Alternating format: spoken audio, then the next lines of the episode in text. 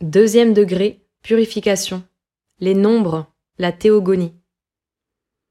C'était un jour heureux, un jour d'or, comme disaient les anciens, que celui où Pythagore recevait les novices dans sa demeure et l'acceptait solennellement au rang de ses disciples.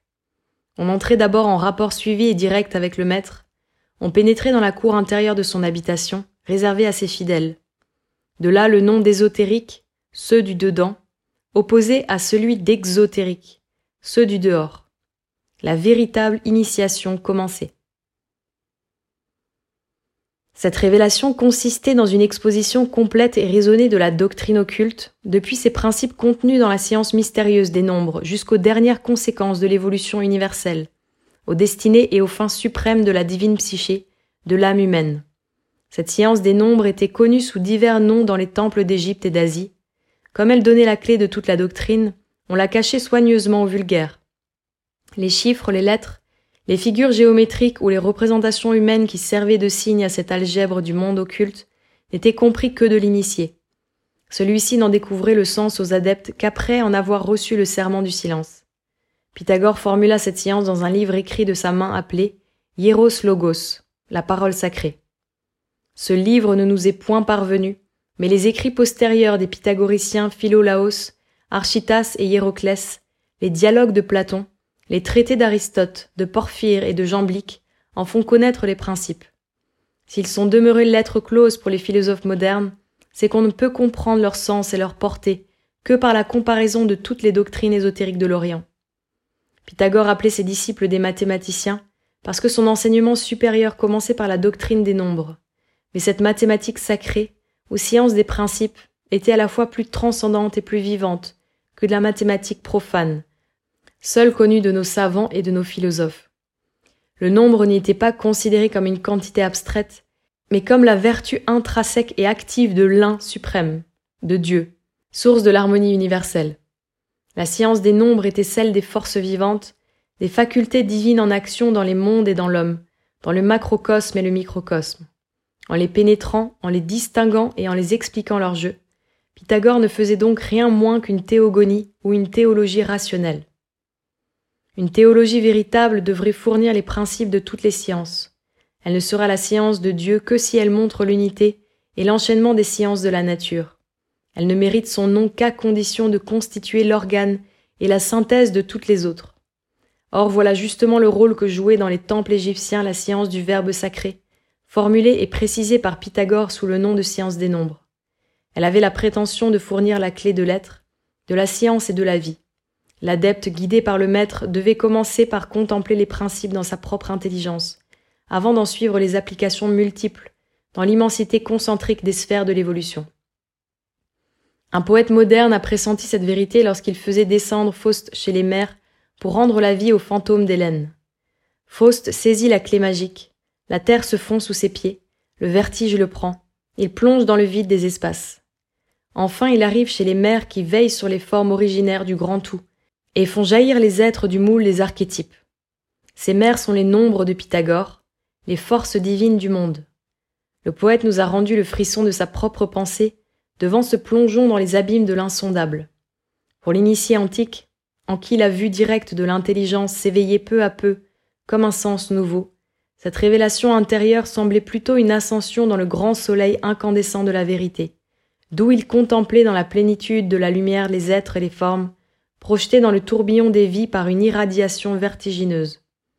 Il n'arrivait pas en un jour à cette possession interne de la vérité, où l'homme réalise la vie universelle par la concentration de ses facultés. Il y faisait des années d'exercice, l'accord si difficile de l'intelligence et de la volonté, avant de manier la parole créatrice, et combien peu y parviennent. Il faut épeler le verbe sacré lettre par lettre, syllabe par syllabe. Pythagore avait l'habitude de donner cet enseignement dans le temple des Muses. Les magistrats de Crotone l'avaient fait construire sur sa demande expresse et sur ses indications, tout près de sa demeure dans un jardin fermé. Les disciples du second degré y pénétraient seuls avec le maître. Dans l'intérieur de ce temple circulaire, on voyait les neuf muses en marbre. Debout au centre veillait Estia, enveloppée d'un voile, solennelle et mystérieuse. De sa main gauche, elle protégeait la flamme d'un foyer. De sa main droite, elle montrait le ciel. Chez les Grecs comme chez les Romains, Estia ou Vesta est la gardienne d'un principe divin présent en toute chose. Conscience du feu sacré, elle a son autel au temple de Delphes, au Prytanée d'Athènes comme au moindre foyer. Dans le sanctuaire de Pythagore, elle symbolisait la science divine et centrale ou la théogonie. Autour d'elle, les muses ésotériques portaient, outre leur nom traditionnel et mythologique, le nom des sciences occultes et des arts sacrés dont elles avaient la garde. Uranie avait l'astronomie et l'astrologie, Polymnie la science des âmes dans l'autre vie et l'art de la divination, Melpomène avec son masque tragique, la science de la vie et de la mort, des transformations et des renaissances. Ces trois muses supérieures constituaient ensemble la cosmogonie ou physique céleste. Calliope, Clio et Euterpe présidaient à la science de l'homme ou psychologie avec ses arts correspondants médecine, magie, morale. Le dernier groupe, Terpsichore, Erato et Thalie, embrassait la physique terrestre, la science des éléments, des pierres, des plantes et des animaux. Ainsi, du premier coup, l'organisme des sciences, calqué sur l'organisme de l'univers, apparaissait aux disciples dans le cercle vivant des muses éclairées par la flamme divine. Après avoir conduit ses disciples dans ce petit sanctuaire, Pythagore ouvrait le livre du Verbe et commençait son enseignement ésotérique. Ces muses, disait-il, ne sont que les effigies terrestres des puissances divines, dont vous allez contempler en vous-même l'immatériel et sublime beauté. De même qu'elles regardent le feu d'Estia dont elles émanent, et qui leur donne le mouvement, le rythme et la mélodie, de même vous devez vous plonger dans le feu central de l'univers, dans l'esprit divin pour vous répandre avec lui dans ses manifestations visibles, alors, d'une main puissante et hardie, Pythagore enlevait ses disciples au monde des formes et des réalités. Il effaçait le temps et l'espace, et les faisait descendre avec lui dans la grande monade, dans l'essence de l'être incréé. Pythagore l'appelait l'un, premier composé d'harmonie, le feu mâle qui traverse tout, l'esprit qui se meut par lui-même, l'indivisible et le grand non manifesté, dont les mondes éphémères manifestent la pensée créatrice l'unique, l'éternel, l'inchangeable, caché sous les choses multiples qui passent et qui changent. L'essence en soi se dérobe à l'homme, dit le pythagoricien Philolaos. Il ne connaît que les choses de ce monde où le fini se combine avec l'infini. Et comment peut-il les connaître? Parce qu'il y a entre lui les choses une harmonie, un rapport, un principe commun. Et ce principe leur est donné par l'un qui leur donne, avec leur essence, la mesure et l'intelligibilité. Il est la mesure commune entre l'objet et le sujet, la raison des choses par laquelle l'âme participe à la raison dernière de l'un. Mais comment s'approcher de lui, de l'être insaisissable? Quelqu'un a-t-il jamais vu le maître du temps, l'âme des soleils, la source des intelligences? Non. Et ce n'est qu'en se confondant avec lui qu'on pénètre son essence. Il est semblable à un feu invisible placé au centre de l'univers, dont la flamme agile circule dans tous les mondes, et meut la circonférence. Il ajoutait que l'œuvre de l'initiation était se rapprocher du grand être en lui ressemblant, en se rendant aussi parfait que possible, en dominant les choses par l'intelligence, en devenant ainsi actif comme lui et non passif comme elle. Votre être à vous, votre âme n'est-elle pas un microcosme, un petit univers? Mais elle est pleine de tempêtes et de discordes. Eh bien, il s'agit d'y réaliser l'unité dans l'harmonie. Alors, alors seulement, Dieu descendra dans votre conscience. Alors vous participerez à son pouvoir, et vous ferez de votre volonté la pierre du foyer, l'autel d'Estia, le trône de Jupiter. Dieu, la substance indivisible, a donc pour nombre l'unité qui contient l'infini, pour nom celui de Père, de Créateur ou d'éternel masculin, pour signe le feu vivant, symbole de l'esprit, essence du tout. Voilà le premier des principes. Mais les facultés divines sont semblables au lotus mystique que l'initié égyptien, couché dans son sépulcre, voit surgir de la nuit noire. Ce n'est d'abord qu'un point brillant, puis il s'ouvre comme une fleur, et le centre incandescent s'épanouit comme une rose de lumière, aux mille feuilles. Pythagore disait que la grande monade agit en diade créatrice. Du moment que Dieu se manifeste, il est double essence indivisible et substance divisible, principe masculin actif, animateur, et principe féminin passif ou matière plastique animée. La diade représentait-il donc l'union de l'éternel masculin et de l'éternel féminin en Dieu, les deux facultés divines essentielles et correspondantes? Orphée avait poétiquement exprimé cette idée dans ce vers. Jupiter est l'époux et l'épouse divine. Tous les polythéismes ont intuitivement eu conscience de cette idée, en représentant la divinité tantôt sous la forme masculine, tantôt sous la forme féminine. Et cette nature vivante, éternelle, cette grande épouse de Dieu, ce n'est pas seulement la nature terrestre, mais la nature céleste invisible à nos yeux de chair, l'âme du monde, la lumière primordiale, tour à tour Maya, Isis ou Cybèle, qui vibrant la première sous l'impulsion divine, renferme les essences de toutes les âmes, les types spirituels de tous les êtres. C'est ensuite Déméter, la terre vivante, et toutes les terres avec les corps qu'elle renferme, où ces âmes viennent s'incarner. C'est ensuite la femme, compagne de l'homme. Dans l'humanité, la femme représente la nature, et l'image parfaite de Dieu n'est pas l'homme seul, mais l'homme et la femme. De là leur invincible, ensorcelante et fatale attraction. De là l'ivresse et l'amour, où se joue le rêve des créations infinies et l'obscur pressentiment que l'éternel masculin et l'éternel féminin jouissent d'une union parfaite dans le sein de Dieu. Honneur donc à la femme sur la terre et dans le ciel, disait Pythagore avec tous les initiés antiques. Elle nous fait comprendre cette grande femme, la nature. Qu'elle en soit l'image sanctifiée et qu'elle nous aide à remonter par degrés jusqu'à la grande âme du monde, qui enfante, conserve et renouvelle, jusqu'à la divine Cybèle, qui traîne le peuple des âmes dans son manteau de lumière. La monade représente l'essence de Dieu, la diade sa faculté génératrice et reproductive. Celle-ci génère le monde, épanouissement visible de Dieu dans l'espace et le temps. Or le monde réel est triple, car de même que l'homme se compose de trois éléments distincts mais fondus l'un dans l'autre, le corps, l'âme et l'esprit, de même l'univers est divisé en trois sphères concentriques, le monde naturel, le monde humain et le monde divin. La triade ou loi du ternaire est donc la loi constitutive des choses et la véritable clé de la vie, car elle se retrouve à tous les degrés de l'échelle de la vie, depuis la constitution de la cellule organique à travers la constitution physiologique du corps animal, le fonctionnement du système sanguin et du système cérébrospinal, jusqu'à la constitution hyperphysique de l'homme, à celle de l'univers et de Dieu. Ainsi elle ouvre comme par enchantement à l'esprit émerveillé la structure interne de l'univers. Elle montre les correspondances infinies du macrocosme et du microcosme. Elle agit comme une lumière qui passerait dans les choses pour les rendre transparentes, et fait reluire les mondes petits et grands, comme autant de lanternes magiques. Expliquons cette loi par la correspondance essentielle de l'homme et de l'univers.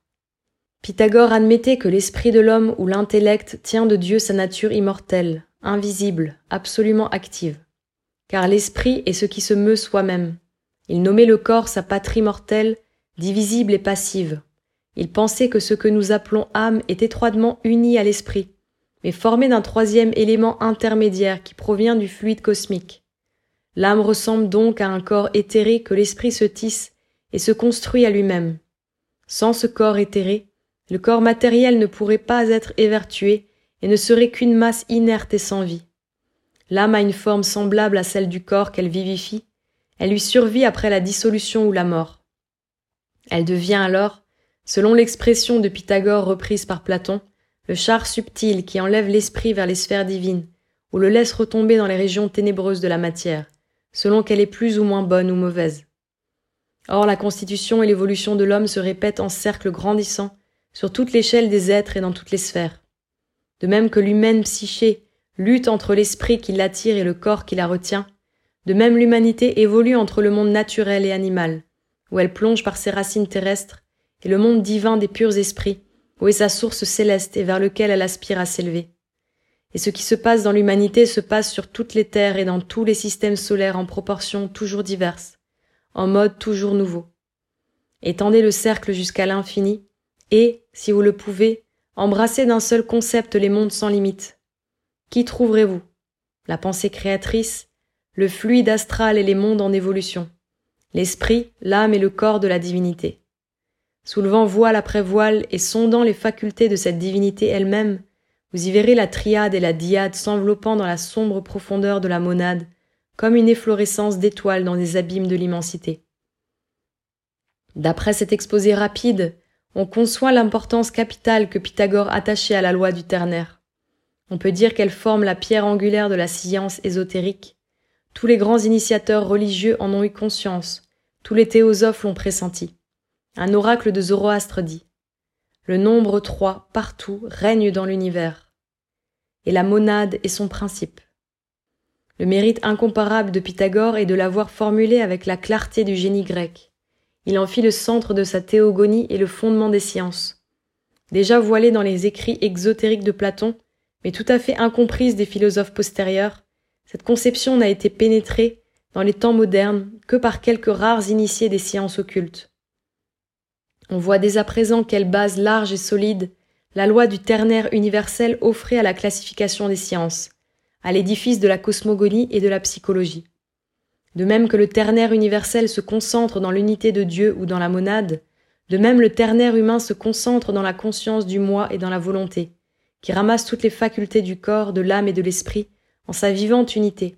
Le ternaire humain et divin résumé dans la monade constitue la tétrade sacrée. Mais l'homme ne réalise sa propre unité que d'une manière relative car sa volonté qui agit sur tout son être ne peut cependant agir simultanément et pleinement dans ces trois organes, c'est-à-dire dans l'instinct, dans l'âme et dans l'intellect. L'univers et Dieu lui-même ne lui apparaissaient que tour à tour et successivement reflétés par ces trois miroirs. 1. Vu à travers l'instinct et le kaléidoscope des sens, Dieu est multiple et infini comme ses manifestations. De là le polythéisme où le nombre des dieux n'est pas limité. 2. Vu à travers l'âme raisonnable, Dieu est double, c'est-à-dire esprit et matière. De là le dualisme de Zoroastre, des manichéens et de plusieurs autres religions. 3. Vu à travers l'intellect pur, il est triple, c'est-à-dire esprit, âme et corps, dans toutes les manifestations de l'univers. De là les cultes trinitaires de l'Inde, Brahma, Vishnu, Shiva, et la trinité elle-même du christianisme, le Père, le Fils et le Saint-Esprit. 4. Conçu par la volonté qui résume le tout, Dieu est unique et nous avons le monothéisme hermétique de Moïse dans toute sa rigueur. Ici, plus de personnification, plus d'incarnation. Nous sortons de l'univers visible et nous rentrons dans l'absolu. L'Éternel règne seul sur le monde réduit en poussière. La diversité des religions provient donc de ce fait que l'homme ne réalise la divinité qu'à travers son propre être, qui est relatif et fini tandis que Dieu réalise à tout instant l'unité des trois mondes dans l'harmonie de l'univers. Cette dernière application démontrerait à elle seule la vertu en quelque sorte magique du tétragramme dans l'ordre des idées. Non seulement on y trouverait les principes des sciences, la loi des êtres et leur mode d'évolution, mais encore la raison des religions diverses et de leur unité supérieure. C'était véritablement la clé universelle, de là l'enthousiasme avec lequel l'Isis en parle dans les vers dorés et l'on comprend maintenant pourquoi les pythagoriciens juraient par ce grand symbole. J'en jure par celui qui grava dans nos cœurs la tétrade sacrée, immense et pur symbole, source de la nature et modèle des dieux. Pythagore poursuivait beaucoup plus loin l'enseignement des nombres. En chacun d'eux, il définissait un principe, une loi, une force active de l'univers. Mais il disait que les principes essentiels sont contenus dans les quatre premiers nombres puisqu'en les additionnant ou en les multipliant, on trouve tous les autres. De même, l'infinie variété des êtres qui composent l'univers est produite par les combinaisons des trois forces primordiales matière, âme, esprit, sous l'impulsion créatrice de l'unité divine qui les mêle et les différencie, les concentre et les évertue. Avec les principaux maîtres de la science ésotérique, Pythagore attachait une grande importance au nombre 7 et au nombre 10. 7 étant le composé de 3 et de 4 signifie l'union de l'homme et de la divinité. C'est le chiffre des adeptes, des grands initiés. Comme il exprime la réalisation complète en toute chose par sept degrés, il représente la loi de l'évolution. Le nombre dix formé par l'addition des quatre premiers et qui contient le précédent est le nombre parfait par excellence, puisqu'il représente tous les principes de la divinité évolués et réunis dans une nouvelle unité. En terminant l'enseignement de sa théogonie, Pythagore montrait à ses disciples les neuf muses, personnifiant les sciences groupées trois par trois, présidant au triple ternaire évolué en neuf mondes, et formant, avec Estia, la science divine, gardienne du feu primordial, la décade sacrée.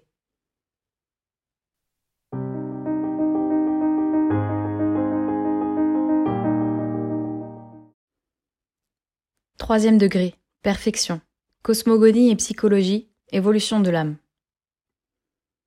Le disciple avait reçu du maître les principes de la science.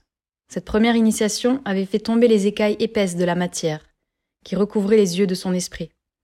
Déchirant le voile brillant de la mythologie, elle avait arraché au monde visible pour le jeter éperdument dans les espaces sans bornes et le plonger dans le soleil de l'intelligence, d'où la vérité irradie sur les trois mondes.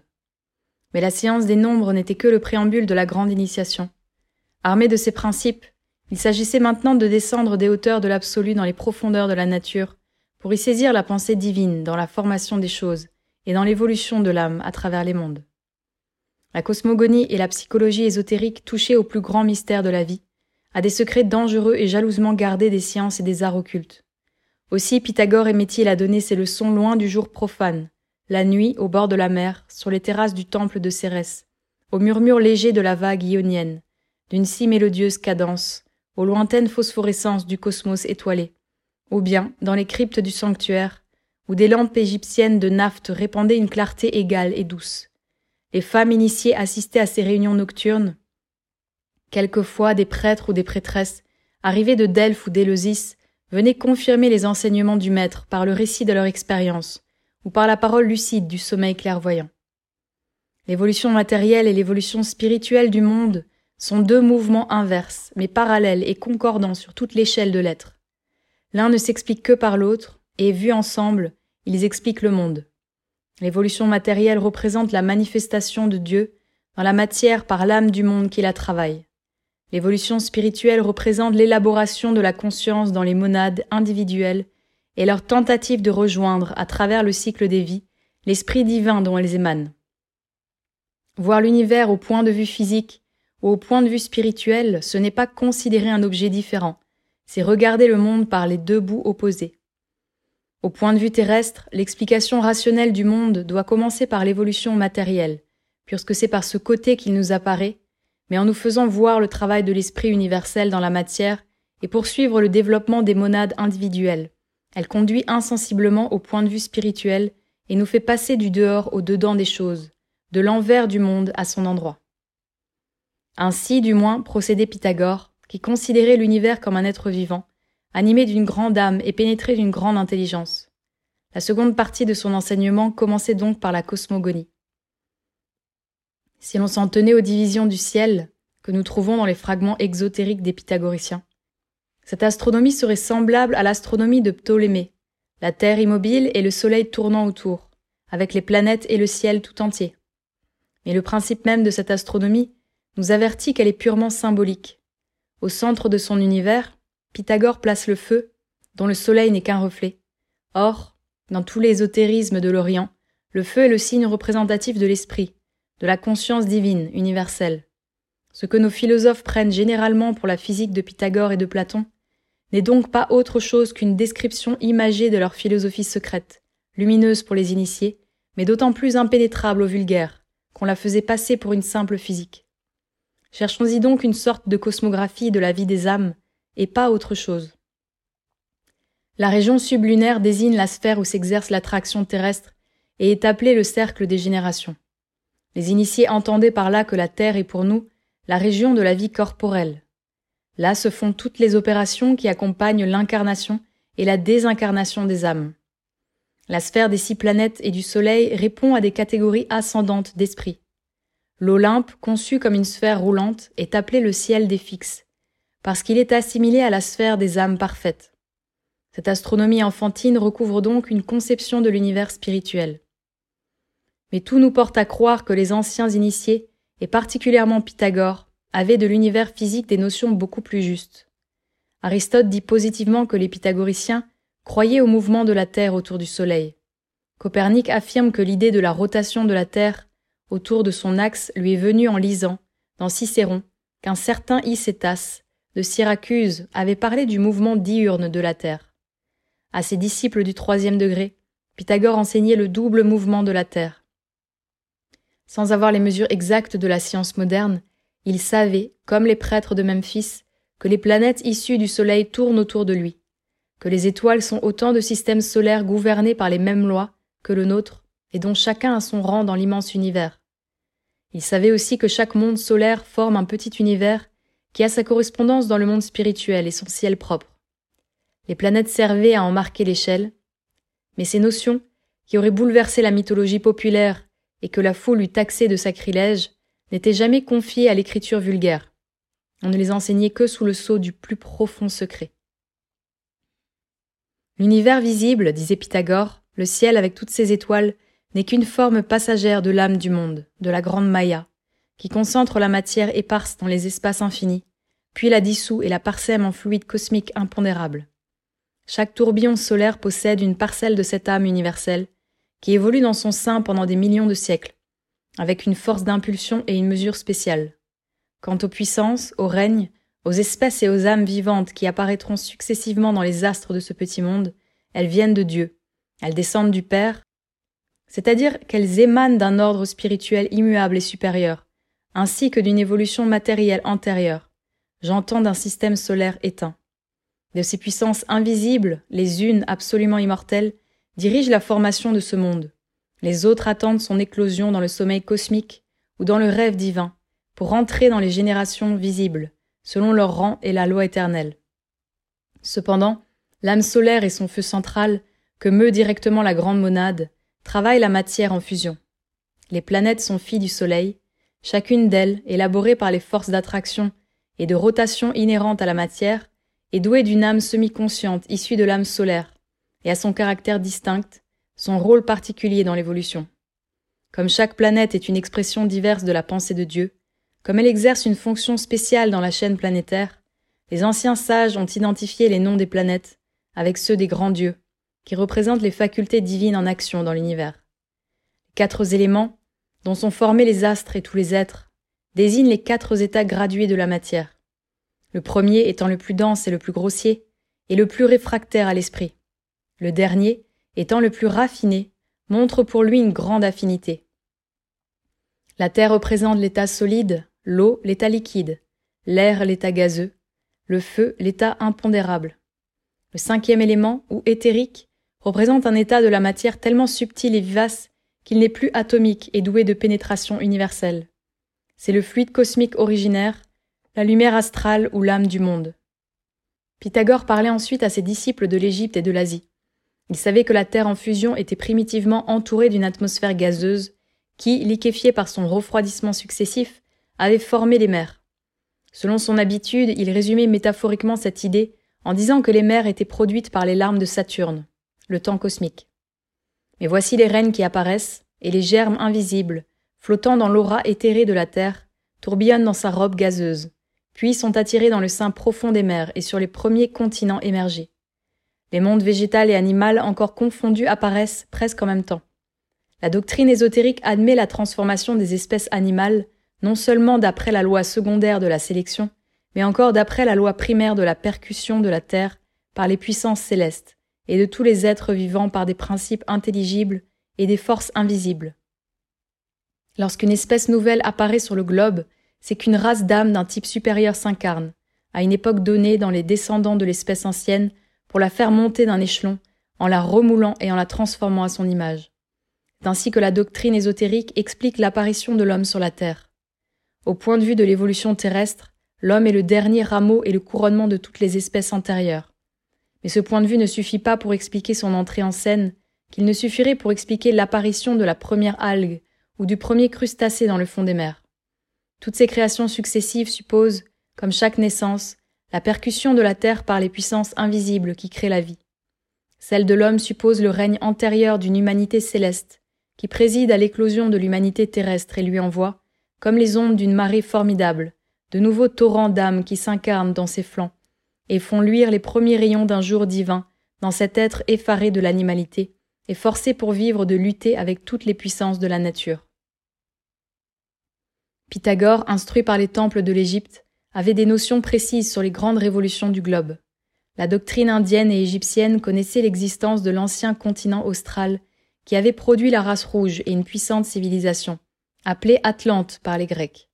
Elle attribuait l'émergence et l'immersion alternative des continents à l'oscillation des pôles et admettait que l'humanité avait traversé ainsi six déluges. Chaque cycle interdiluvien amène la prédominance d'une grande race humaine. Au milieu des éclipses partielles de la civilisation et des facultés humaines, il y a un mouvement général ascendant. Voici donc l'humanité constituée et les races lancées dans leur carrière à travers les cataclysmes du globe. Mais sur ce globe que nous prenons en naissant pour la base immuable du monde et qui flotte lui-même emporté dans l'espace, sur ces continents qui émergent des mers et pour disparaître de nouveau, au milieu de ces peuples qui passent, de ces civilisations qui croulent, quel est le grand, le poignant, l'éternel mystère? C'est le grand problème intérieur, celui de chacun et de tous, c'est le problème de l'âme, qui découvre en elle-même un abîme de ténèbres et de lumière, qui se regarde avec un mélange de ravissement et d'effroi et se dit Je ne suis pas de ce monde, car il ne suffit pas pour m'expliquer. Je ne viens pas de la terre et je vais ailleurs. Mais où? C'est le mystère de Psyché qui renferme tous les autres. La cosmogonie du monde visible, disait Pythagore, nous a conduit à l'histoire de la Terre, et celle-ci au mystère de l'âme humaine. Avec lui nous touchons au sanctuaire des sanctuaires, à l'arcane des arcanes. Sa conscience une fois éveillée, l'âme devient pour elle-même le plus étonnant des spectacles. Mais cette conscience même n'est que la surface éclairée de son être, où elle soupçonne des abîmes obscurs et insondables. Dans sa profondeur inconnue, dit la divine psyché, contemple d'un regard fasciné toutes les vies et tous les mondes. Le passé, le présent, le futur que joint l'éternité. Connais-toi toi-même et tu connaîtras l'univers des dieux. Voilà le secret des sages initiés, mais pour pénétrer par cette porte étroite dans l'immensité de l'univers invisible, éveillons en nous la vie directe de l'âme purifiée, et armons-nous du flambeau de l'intelligence, de la science des principes et des nombres sacrés. Pythagore passait ainsi de la cosmogonie physique à la cosmogonie spirituelle. Après l'évolution de la Terre, il racontait l'évolution de l'âme à travers les mondes. En dehors de l'initiation, cette doctrine est connue sous le nom de transmigration des âmes. Sur aucune partie de la doctrine occulte, on a plus déraisonné que sur celle-là, si bien que la littérature antique et moderne ne la connaît que par des travestissements puérils. Platon lui-même, celui de tous les philosophes qui a le plus contribué à la populariser, n'en a donné que des aperçus fantaisistes et parfois extravagants. Soit que sa prudence, soit que ses serments l'aient empêché de dire tout ce qu'il savait. Peu de gens se doutent aujourd'hui qu'elle ait pu avoir pour les initiés un aspect scientifique, ouvrir des perspectives infinies et donner à l'âme des consolations divines. La doctrine de la vie ascensionnelle de l'âme à travers la série des existences est le trait commun des traditions ésotériques et le couronnement de la théosophie. J'ajoute qu'elle a pour nous une importance capitale, car l'homme d'aujourd'hui rejette avec un égal mépris l'immortalité abstraite et vague de la philosophie et le ciel enfantin de la religion primaire. Et cependant la sécheresse et le néant du matérialisme lui font horreur. Il aspire inconsciemment à la conscience d'une immortalité organique qui réponde à la fois aux exigences de sa raison et aux besoins indestructibles de son âme. On comprend, du reste, pourquoi les initiés des religions antiques, tout en ayant connaissance de ces vérités, les ont tenues si secrètes. Elles sont de nature à donner le vertige aux esprits non cultivés. Elles se lient étroitement au profond mystère de la génération spirituelle des sexes et de la génération dans la chair d'où dépendent les destinées de l'humanité future. On attendait donc avec une sorte de frémissement cette heure capitale de l'enseignement ésotérique. Par la parole de Pythagore, comme par une lente incantation, la lourde matière semblait perdre son poids, les choses de la terre devenaient transparentes, celles du ciel visibles à l'esprit. Des sphères d'or et d'azur sillonnées d'essence lumineuse déroulaient leurs orbes jusqu'à l'infini. Alors les disciples, hommes et femmes, groupés autour du maître dans une partie souterraine du temple de Cérès, appelée crypte de Proserpine, écoutaient avec une émotion palpitante l'histoire céleste de Psyché. Qu'est-ce que l'âme humaine? Une parcelle de la grande âme du monde, une étincelle de l'esprit divin, une monade immortelle. Mais si son possible avenir s'ouvre dans les splendeurs insondables de la conscience divine, sa mystérieuse éclosion remonte aux origines de la matière organisée. Pour devenir ce qu'elle est dans l'humanité actuelle, il a fallu qu'elle traversât tous les règnes de la nature, toute l'échelle des êtres en se développant graduellement par une série d'innombrables existences. L'esprit qui travaille les mondes et condense la matière cosmique en masse énorme se manifeste avec une intensité diverse et une concentration toujours plus grande dans les règnes successifs de la nature. Force aveugle et indistincte dans le minéral, individualisée dans la plante, polarisée dans la sensibilité et l'instinct des animaux, elle tend vers la monade consciente dans cette lente élaboration. Et la monade élémentaire est visible dans l'animal le plus inférieur. L'élément animique et spirituel existe donc dans tous les règnes, quoique seulement à l'état de quantité infinitésimale dans les règnes inférieurs. Les âmes qui existent à l'état de germe dans les règnes inférieurs y séjournent sans en sortir pendant d'immenses périodes. Et ce n'est qu'après de grandes révolutions cosmiques qu'elles passent à un règne supérieur en changeant de planète. Tout ce qu'elles peuvent faire pendant la période de vie d'une planète, c'est de monter quelques espèces. Où commence la monade? Autant vaudrait demander l'heure où s'est formée une nébuleuse, ou un soleil a reluit pour la première fois. Quoi qu'il en soit, ce qui constitue l'essence de n'importe quel homme a dû évoluer pendant des millions d'années, à travers une chaîne de planètes et les règnes inférieurs, tout en conservant à travers toutes ses existences un principe individuel qui la suit partout. Cette individualité obscure, mais indestructible, constitue le sceau divin de la monade en qui Dieu veut se manifester par la conscience. Plus on monte la série des organismes, plus la nomade développe les principes latents qui sont en elle. La force polarisée devient sensible, la sensibilité instinct, l'instinct intelligence. Et à mesure que s'allume le flambeau vacillant de la conscience, cette âme devient plus indépendante du corps, plus capable de mener une existence libre. L'âme fluide et non polarisée des minéraux et des végétaux est liée aux éléments de la terre. Celle des animaux fortement attirés par le feu terrestre y séjourne un certain temps lorsqu'elle a quitté son cadavre, puis revient à la surface du globe pour se réincarner dans son espèce, sans jamais pouvoir quitter les basses couches de l'air. Celles-ci sont peuplées d'élémentaux ou d'âmes animales qui ont leur rôle dans la vie atmosphérique et une grande influence occulte sur l'homme. L'âme humaine seule vient du ciel et y retourne après la mort. Mais à quelle époque de sa longue existence cosmique l'âme élémentaire est-elle devenue l'âme humaine? Par quel creuset incandescent, par quelle flamme éthérée a-t-elle passé pour cela?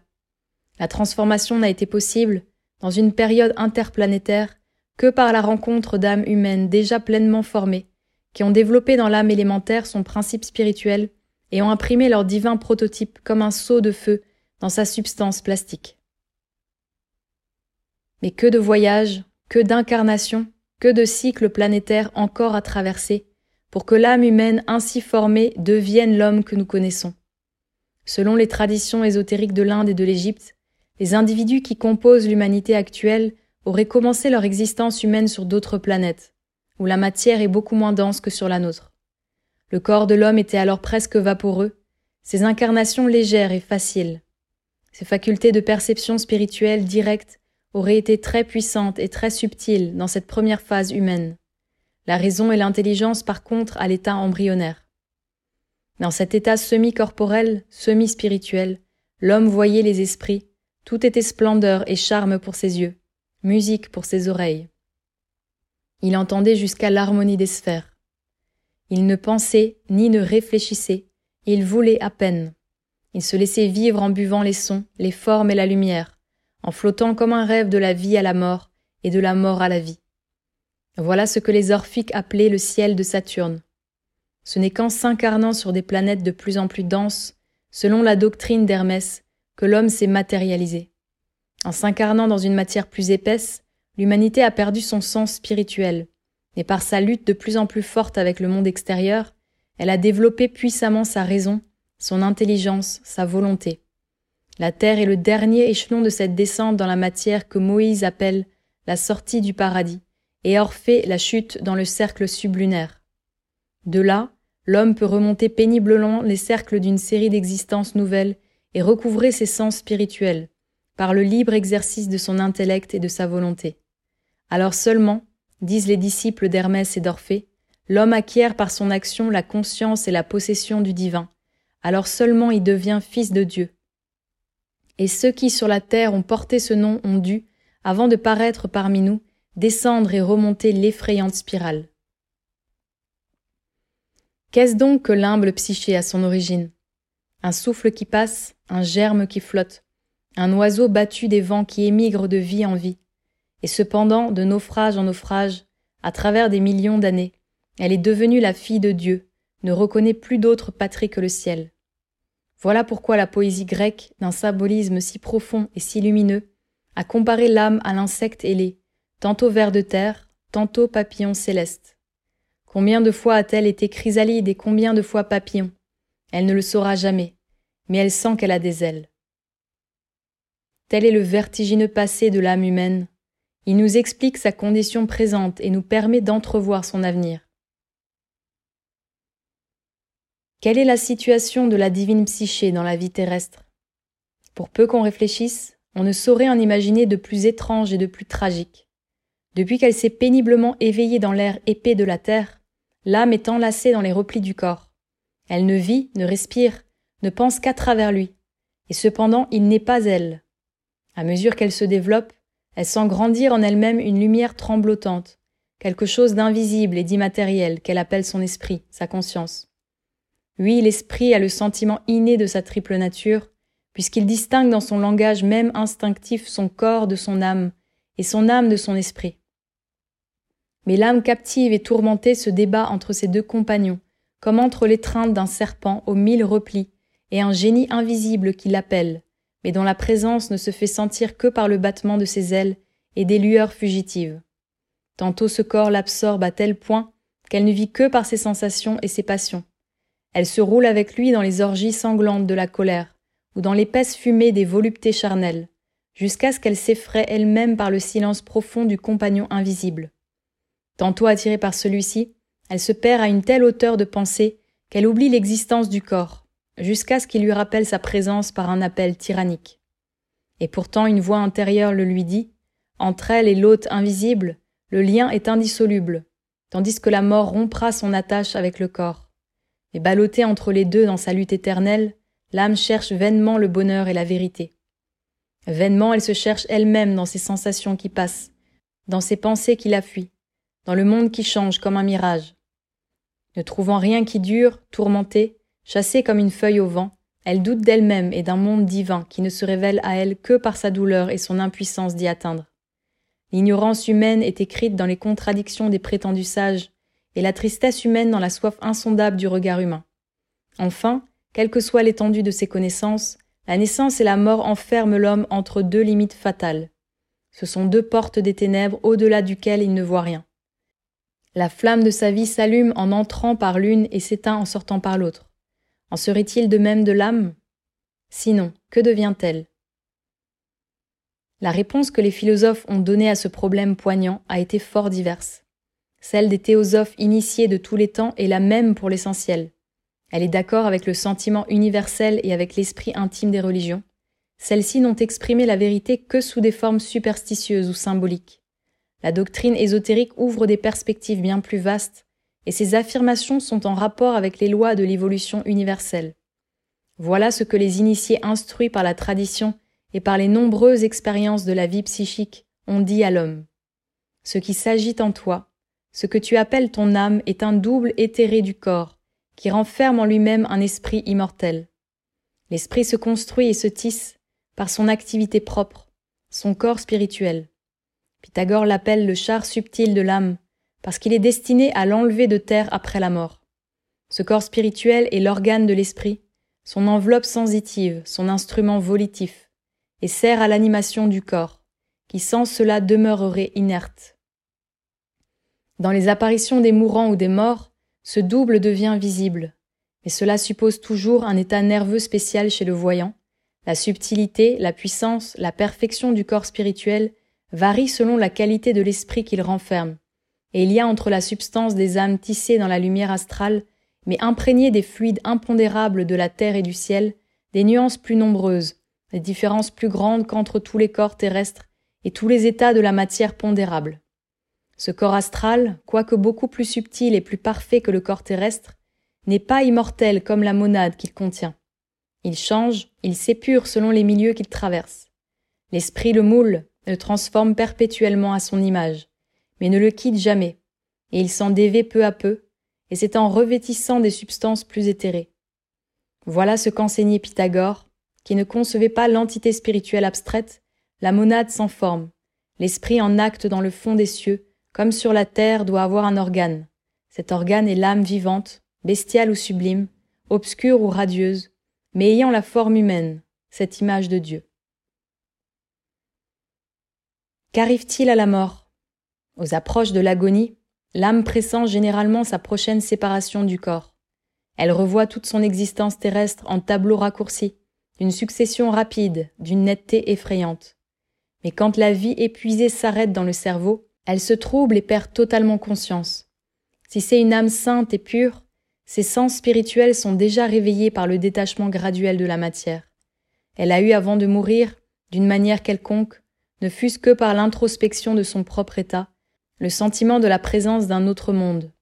Aux sollicitations silencieuses, aux appels lointains, aux vagues rayons de l'invisible, la terre a déjà perdu sa consistance, et lorsque l'âme s'échappe enfin du cadavre refroidi, heureuse de sa délivrance, elle se sent enlevée dans une grande lumière, vers la famille spirituelle à laquelle elle appartient. Mais il n'en est pas ainsi de l'homme ordinaire, dont la vie a été partagée entre les instincts matériels et les aspirations supérieures. Il se réveille avec une demi-conscience comme dans la torpeur d'un cauchemar. Il n'a plus ni bras pour étreindre, ni voix pour crier, mais il se souvient, il souffre, il existe dans un limbe de ténèbres et d'épouvante. La seule chose qu'il y aperçoive est la présence de son cadavre, dont il est détaché, mais pour lequel il éprouve encore une invincible attraction. Car c'est par lui qu'il vivait, et maintenant qu'est-il? Il se cherche avec effroi dans les fibres glacées de son cerveau, dans le sang figé de ses veines, et ne se trouve plus. Est-il mort? Est-il vivant? Il voudrait voir, se cramponner à quelque chose, mais il ne voit pas, il ne saisit rien. Les ténèbres l'enferment, autour de lui, en lui tout est chaos. Il ne voit qu'une chose, et cette chose l'attire et lui fait horreur. La phosphorescence sinistre de sa propre dépouille, et le cauchemar recommence. Cet état peut se prolonger pendant des mois ou des années, sa durée dépend de la force des instincts matériels de l'âme. Mais bonne ou mauvaise, infernale ou céleste, cette âme prendra peu à peu conscience d'elle-même et de son nouvel état. Une fois libre de son corps, elle s'échappera dans les gouffres de l'atmosphère terrestre, dont les fleuves électriques l'emportent de ci et de là, et dont elle commence à percevoir les errants multiformes, plus ou moins semblables à elle-même, comme des lueurs fugaces dans une brume épaisse. Alors commence une lutte vertigineuse, acharnée de l'âme encore alourdie pour monter dans les couches supérieures de l'air, se délivrer de l'attraction terrestre et gagner dans le ciel de notre système planétaire la région qui lui est propre et que des guides amis peuvent seuls lui montrer. Mais avant de les entendre et de les voir, il lui faut souvent un long temps. Cette phase de la vie de l'âme a porté des noms divers dans les religions et les mythologies. Moïse l'appelle Horeb, Orphée l'Éreb, le christianisme le purgatoire, ou la vallée de l'ombre de la mort. Les initiés grecs l'identifiaient avec le cône d'ombre que la terre traîne toujours derrière elle, qui va jusqu'à la lune, et l'appelaient pour cette raison le gouffre d'Hécate. Dans ce puits ténébreux tourbillonnent, selon les orphiques et les pythagoriciens, les âmes qui cherchent par des efforts désespérés à gagner le cercle de la lune, et que la violence des vents rabat par milliers sur la terre. Homère et Virgile les comparent à des tourbillons de feuilles, à des essaims d'oiseaux affolés par la tempête. La lune jouait un grand rôle dans l'ésotérisme antique. Sur sa face, tournée vers le ciel, les âmes étaient censées purifier leur corps astral avant de continuer leur ascension céleste. On supposait aussi que les héros et les génies séjournaient un temps sur sa face tournée vers la terre pour revêtir un corps approprié à notre monde avant de s'y réincarner. On attribuait en quelque sorte à la Lune le pouvoir de magnétiser l'âme pour l'incarnation terrestre et de la démagnétiser pour le ciel. D'une manière générale, ces assertions auxquelles les initiés attachaient un sens à la fois réel et symbolique signifiaient que l'âme doit passer par un état intermédiaire de purification et se débarrasser des impuretés de la terre avant de poursuivre son voyage. Mais comment peindre l'arrivée de l'âme pure dans son monde à elle? La terre a disparu comme un songe, un sommeil nouveau, un évanouissement délicieux l'enveloppe comme une caresse. Elle ne voit plus que son guide ailé qui l'emporte avec la rapidité de l'éclair dans les profondeurs de l'espace. Que dire de son réveil dans les vallons d'un astre éthéré, sans atmosphère élémentaire où tout, montagne, fleurs, végétation, est fait d'une nature exquise, sensible et parlante. Que dire surtout de ces formes lumineuses, hommes et femmes qui l'entourent comme une théorie sacrée, pour l'initier au saint mystère de sa vie nouvelle? Ce sont des dieux ou des déesses? Non, ce sont des âmes comme elles-mêmes, et la merveille est que leur pensée intime s'épanouit sur leur visage, que la tendresse, l'amour, le désir ou la crainte rayonnent à travers ces corps diaphanes, dans une gamme de colorations lumineuses. Ici, corps et visage ne sont plus les masques de l'âme, mais l'âme transparente apparaît dans sa forme vraie et brille au grand jour de sa vérité pure. Psyché a retrouvé sa divine patrie, car la lumière secrète où elle se baigne, qui émane d'elle-même et qui lui revient dans le sourire des bien-aimés et des bien-aimés, cette lumière de félicité, c'est l'âme du monde. Elle y sent la présence de Dieu. Maintenant, plus d'obstacles.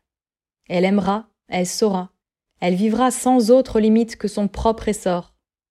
Ô bonheur étrange et merveilleux! Elle se sent unie à toutes ses compagnes par des affinités profondes, car dans la vie de l'au-delà, ceux qui ne s'aiment pas ne se fuient et ceux-là seuls qui se comprennent s'assemblent. Elle célébrera avec elles les divins mystères en des temples plus beaux, dans une communion plus parfaite. Ce seront des poèmes vivants toujours nouveaux, dont chaque âme sera une strophe et où chacune revivra sa vie dans celle des autres. Puis, frémissante, elle s'élancera dans la lumière d'en haut, à l'appel des envoyés, des génies ailés, de ceux qu'on nomme des dieux, parce qu'ils ont échappé au cercle des générations. Conduite par ces intelligences sublimes, elle tâchera d'épeler le grand poème du Verbe occulte, de comprendre ce qu'elle pourra saisir de la symphonie de l'univers. Elle recevra les enseignements hiérarchiques des cercles de l'amour divin. Elle essaiera de voir les essences que répandent dans les mondes les génies animateurs. Elle contemplera les esprits glorifiés, rayons vivants du Dieu des dieux, et elle ne pourra supporter leur splendeur aveuglante qui fait pâlir les soleils comme des lampes fumeuses. Et lorsqu'elle reviendra épouvantée de ces voyages éblouissants, car elle frissonne devant ces immensités, elle entendra de loin l'appel des voix aimées, et retombera sur les plages dorées de son astre, sous le voile rose d'un sommeil ondoyant, plein de formes blanches, de parfums et de mélodies. Telle la vie céleste de l'âme que conçoit à peine notre esprit épaissi par la terre, mais que devinent les initiés, que vivent les voyants et que démontre la loi des analogies et des concordances universelles. Nos images grossières, notre langage imparfait essaye en vain de la traduire, mais chaque âme vivante en sent le germe dans ses profondeurs occultes. Si, dans l'état présent, il nous est impossible de la réaliser, la philosophie de l'occulte en formule les conditions psychiques. L'idée d'astre éthéré, invisible pour nous, mais faisant partie de notre système solaire et servant de séjour aux âmes heureuses, se retrouve souvent dans les arcanes de la tradition ésotérique. Pythagore l'appelle une contrepartie de la Terre, l'antique tone éclairé par le feu central, c'est-à-dire par la lumière divine. À la fin du Phédon, Platon décrit longuement, quoique d'une manière déguisée, cette terre spirituelle. Il dit qu'elle est aussi légère que l'air et entourée d'une atmosphère éthérée. Dans l'autre vie, l'âme conserve donc toute son individualité. De son existence terrestre, elle ne garde que les souvenirs nobles et laisse tomber les autres dans cet oubli que les poètes ont appelé les ondes du l'été. Libérée de ses souillures, l'âme humaine sent sa conscience comme retournée. Du dehors de l'univers, elle est rentrée au dedans. Si belle Maya, l'âme du monde, la reprise dans son sein d'une aspiration profonde. Là, Psyché accomplira son rêve, ce rêve brisé à toute l'heure et sans cesse recommencé sur la terre. Elle l'accomplira dans la mesure de son effort terrestre et de sa lumière acquise, mais elle l'élargira au centuple. Les espérances broyées refleuriront dans l'aurore de sa vie divine, les sombres couchers de soleil de la terre s'embraseront en jour éclatant. Oui, l'homme n'eût-il vécu qu'une heure d'enthousiasme ou d'abnégation, cette seule note pure arrachée à la gamme dissonante de sa vie terrestre se répétera dans son au-delà en progression merveilleuse, en harmonie éolienne. Les bonheurs fugitifs que nous procurent les enchantements de la musique, les extases de l'amour ou les transports de la charité ne sont que les notes égrenées d'une symphonie que nous entendrons alors. Est-ce à dire que cette vie ne sera qu'un long rêve, qu'une grandiose hallucination? Mais qu'y a-t-il de plus vrai que ce que l'âme sent en elle et ce qu'elle réalise par sa communion divine avec d'autres âmes? Les initiés, étant les idéalistes conséquents et transcendants, ont toujours pensé que les seules choses réelles et durables de la terre sont les manifestations de la beauté, de l'amour et de la vérité spirituelle. Comme au-delà ne peut avoir d'autre objet que cette vérité, cette beauté et cet amour pour ceux qui en ont fait l'objet de leur vie, ils sont persuadés que le ciel sera plus vrai que la terre. La vie céleste de l'âme peut durer des centaines ou des milliers d'années. selon son rang et sa force d'impulsion. Mais il n'appartient qu'aux plus parfaites, aux plus sublimes, à celles qui ont franchi le cercle des générations, de la prolonger indéfiniment. Celles-là n'ont pas seulement atteint le repos temporaire, mais l'action immortelle dans la vérité. Elles ont créé leurs ailes. Elles sont inviolables, car elles sont la lumière. Elles gouvernent les mondes, car elles voient à travers. Quant aux autres, elles sont amenées par une loi inflexible à se réincarner pour subir une nouvelle épreuve et s'élever à un échelon supérieur, ou tomber plus bas si elles défaillent. Comme la vie terrestre, la vie spirituelle a son commencement, son apogée et sa décadence. Lorsque cette vie est épuisée, l'âme se sent prise de lourdeur, de vertige et de mélancolie. Une force invisible attire de nouveau vers les luttes et vers les souffrances de la terre. Ce désir est mêlé d'appréhension terrible et d'une immense douleur de quitter la vie divine. Mais le temps est venu, la loi doit s'accomplir. La lourdeur augmente, un obscurcissement s'est fait en elle-même. Elle ne voit plus ses compagnons lumineux qu'à travers un voile, et ce voile toujours plus épais lui fait pressentir la séparation imminente. Elle entend leur triste adieu, les larmes des bienheureux aimés la pénètrent comme une rosée céleste qui laissera dans son cœur la soif ardente d'un bonheur inconnu. Avec des serments solennels, elle promet de se souvenir, de se souvenir de la lumière dans le monde des ténèbres, de la vérité dans le monde du mensonge, de l'amour dans le monde de la haine. Le revoir, la couronne immortelle, ne sont qu'à ce prix.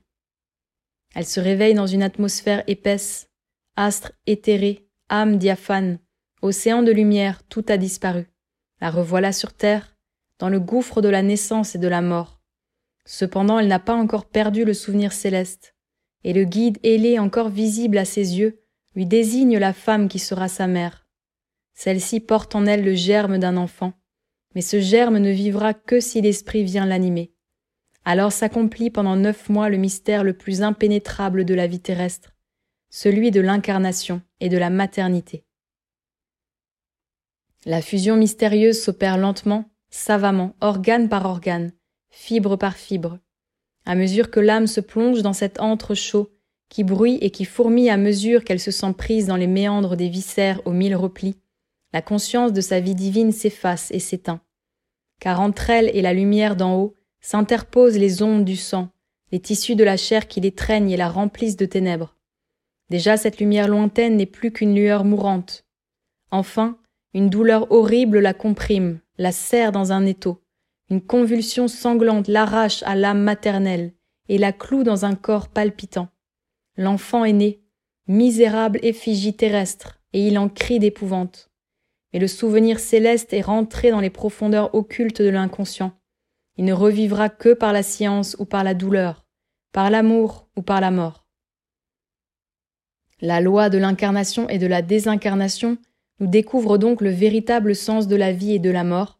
Elle constitue le nœud capital dans l'évolution de l'âme et nous permet de la suivre en arrière et en avant, jusque dans les profondeurs de la nature et de la divinité. Car cette loi nous révèle le rythme et la mesure, la raison et le but de son immortalité. D'abstraite ou de fantastique, elle la rend vivante et logique, en montrant les correspondances de la vie et de la mort. La naissance terrestre est une mort au point de vue spirituel, la mort une résurrection céleste. L'alternance des deux vies est nécessaire au développement de l'âme, et chacune des deux est à la fois la conséquence et l'explication de l'autre. Quiconque s'est pénétré de ces vérités se trouve au cœur des mystères, au centre de l'initiation. Mais, dira-t-on, qu'est-ce qui nous prouve la continuité de l'âme, de la monade, de l'entité spirituelle à travers toutes ses existences, puisqu'elle en perd successivement la mémoire? Et qu'est-ce qui vous prouve, répondrons-nous, l'identité de votre personne pendant la veille et pendant le sommeil? Vous vous réveillez chaque matin d'un état aussi étrange, aussi inexplicable que la mort, vous ressuscitez de ce néant pour y retomber le soir. Était-ce le néant? Non, car vous avez rêvé, et vos rêves ont été pour vous aussi réels que la réalité de la veille. Un changement des conditions physiologiques du cerveau a modifié les rapports de l'âme et du corps, et déplacé votre point de vue psychique. Vous étiez le même individu, mais vous vous trouviez dans un autre milieu, et vous meniez une autre existence. Chez les magnétisés, les somnambules et les clairvoyants, le sommeil développe des facultés nouvelles, qui nous semblent miraculeuses, mais qui sont les facultés naturelles de l'âme détachée du corps. Une fois réveillés, ces clairvoyants ne se souviennent plus de ce qu'ils ont vu, dit et fait pendant leur sommeil lucide. Mais ils se rappellent parfaitement dans un de leurs sommeils, ce qui est arrivé dans le sommeil précédent, et prédisent parfois, avec une exactitude mathématique, ce qui arrivera dans le prochain. Ils ont donc comme deux consciences, deux vies alternées entièrement distinctes, mais dont chacune a sa continuité rationnelle, et qui s'enroulent autour d'une même individualité, comme les cordons de couleurs diverses autour d'un fil invisible. C'est donc en un sens très profond que les anciens poètes initiés ont appelé le sommeil le frère de la mort. Car un voile d'oubli sépare le sommeil et la veille, comme la naissance et la mort. Et de même que notre vie terrestre se divise en deux parts toujours alternées, de même l'âme alterne, dans l'immensité de son évolution cosmique, entre l'incarnation et la vie spirituelle, entre les terres et les cieux. Ce passage alternatif d'un plan de l'univers à l'autre, ce renversement des pôles de son être n'est pas moins nécessaire au développement de l'âme que l'alternative de la veille et du sommeil est nécessaire à la vie corporelle de l'homme. Nous avons besoin des ondes du l'été en passant d'une existence à l'autre. Dans celle-ci, un voile salutaire nous cache le passé et l'avenir. Mais l'oubli n'est pas total et la lumière passe à travers le voile. Les idées innées prouvent, à elles seules, une existence antérieure. Mais il y a plus. Nous naissons avec un monde de souvenances vagues, d'impulsions mystérieuses, de pressentiments divins. Il y a chez les enfants nés de parents doux et tranquilles des irruptions de passions sauvages que l'atavisme ne suffit pas pour expliquer, et qui viennent d'une précédente existence. Il y a parfois, dans les vies les plus humbles, des fidélités inexpliquées et sublimes à un sentiment, à une idée. Ne viennent-elles pas des promesses ou des serments de la vie céleste?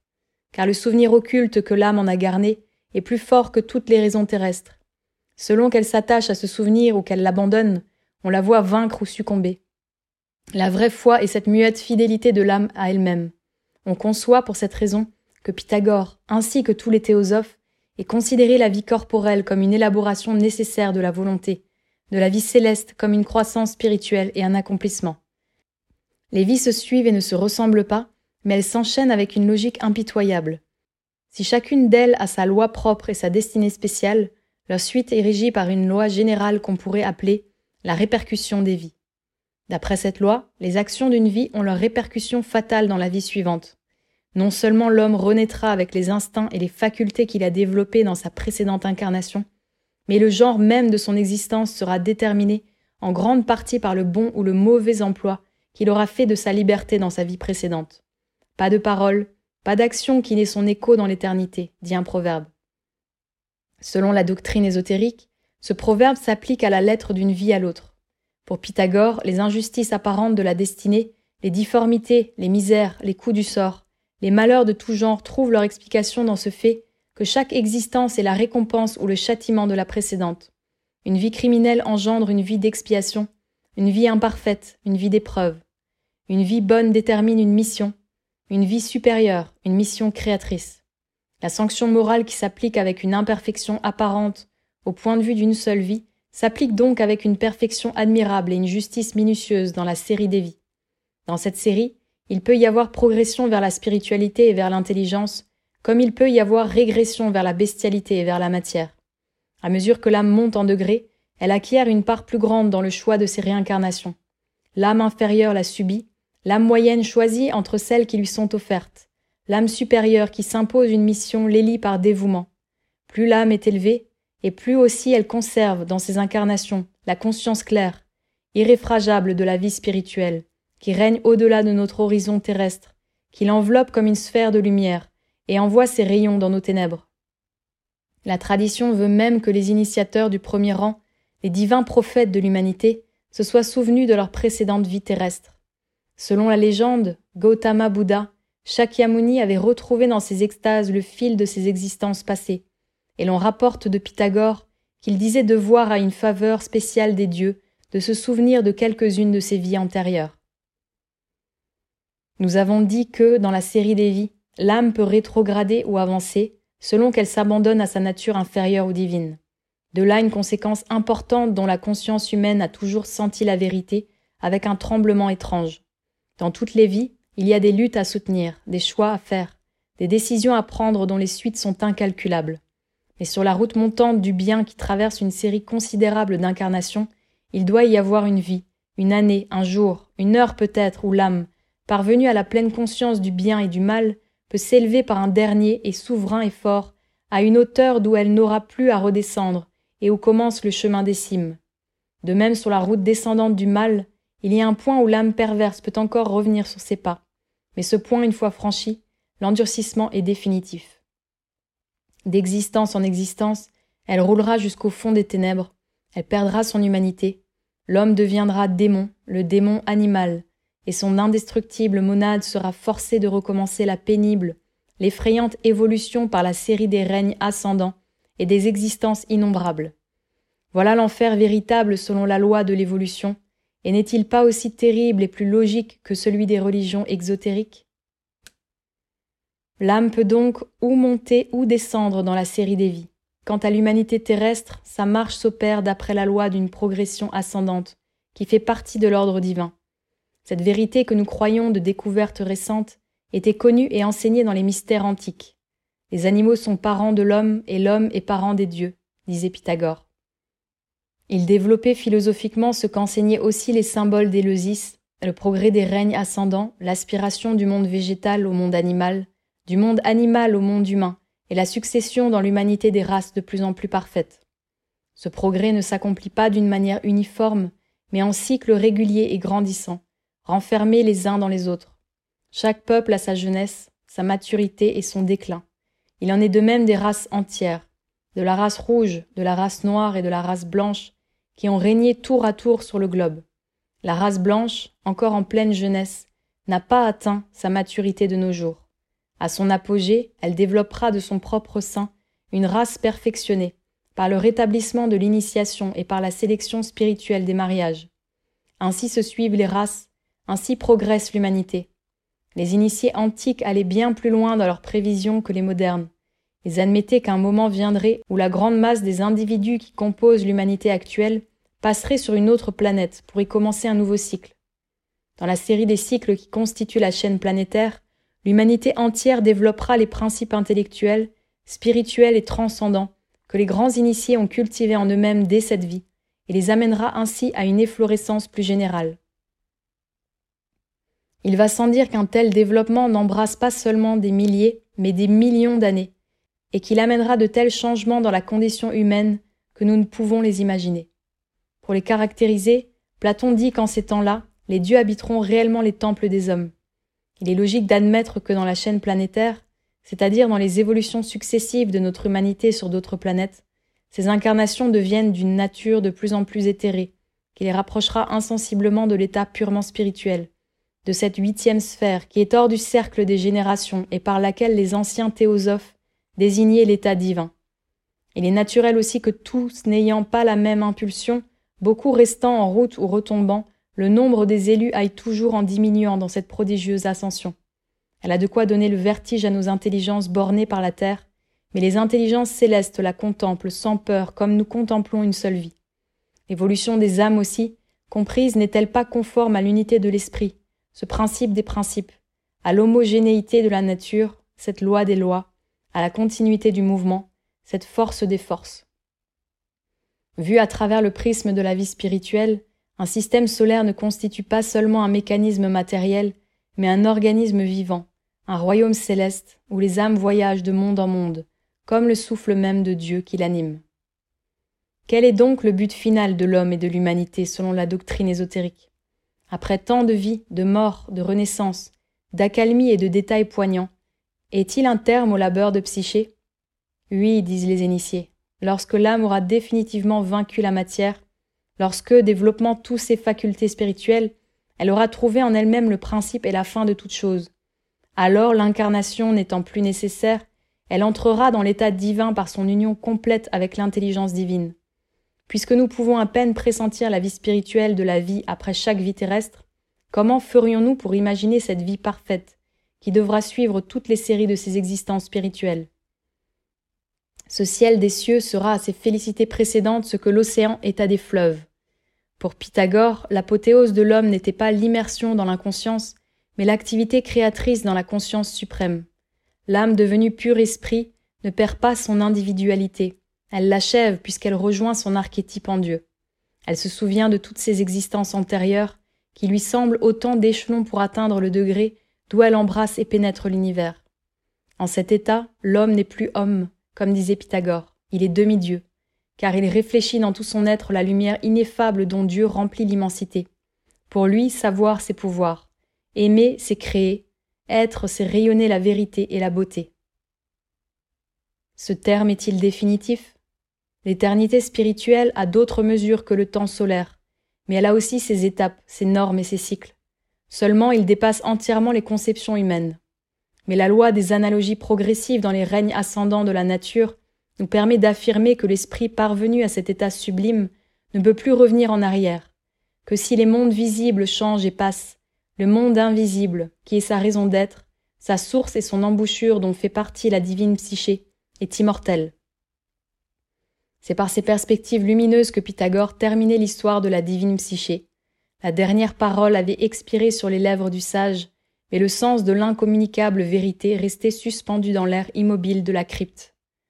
Chacun croyait avoir achevé le rêve des vies et s'éveiller dans la grande paix, dans le doux océan de la vie une et sans bornes. Les lampes de naphte éclairaient tranquillement la statue de Perséphone, debout en moissonneuse céleste. Elle faisait revivre son histoire symbolique dans les fresques sacrées du sanctuaire. Quelquefois, une prêtresse, entrée en extase sous la voix harmonieuse de Pythagore, semblait incarner dans son attitude et dans son visage rayonnant l'ineffable beauté de sa vision. Et les disciples, saisis d'un religieux frisson, regardaient en silence. Mais bientôt le maître, d'un geste lent et sûr, ramenait sur la terre la profantide, inspirée.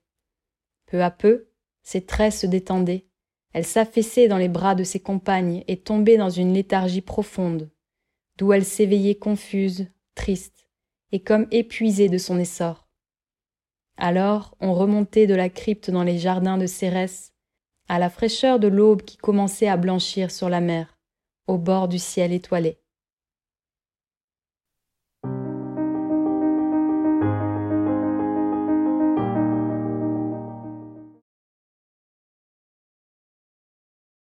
Quatrième degré, épiphanie, l'adepte, la femme initiée, l'amour et le mariage. Nous venons d'atteindre avec Pythagore le sommet de l'initiation antique.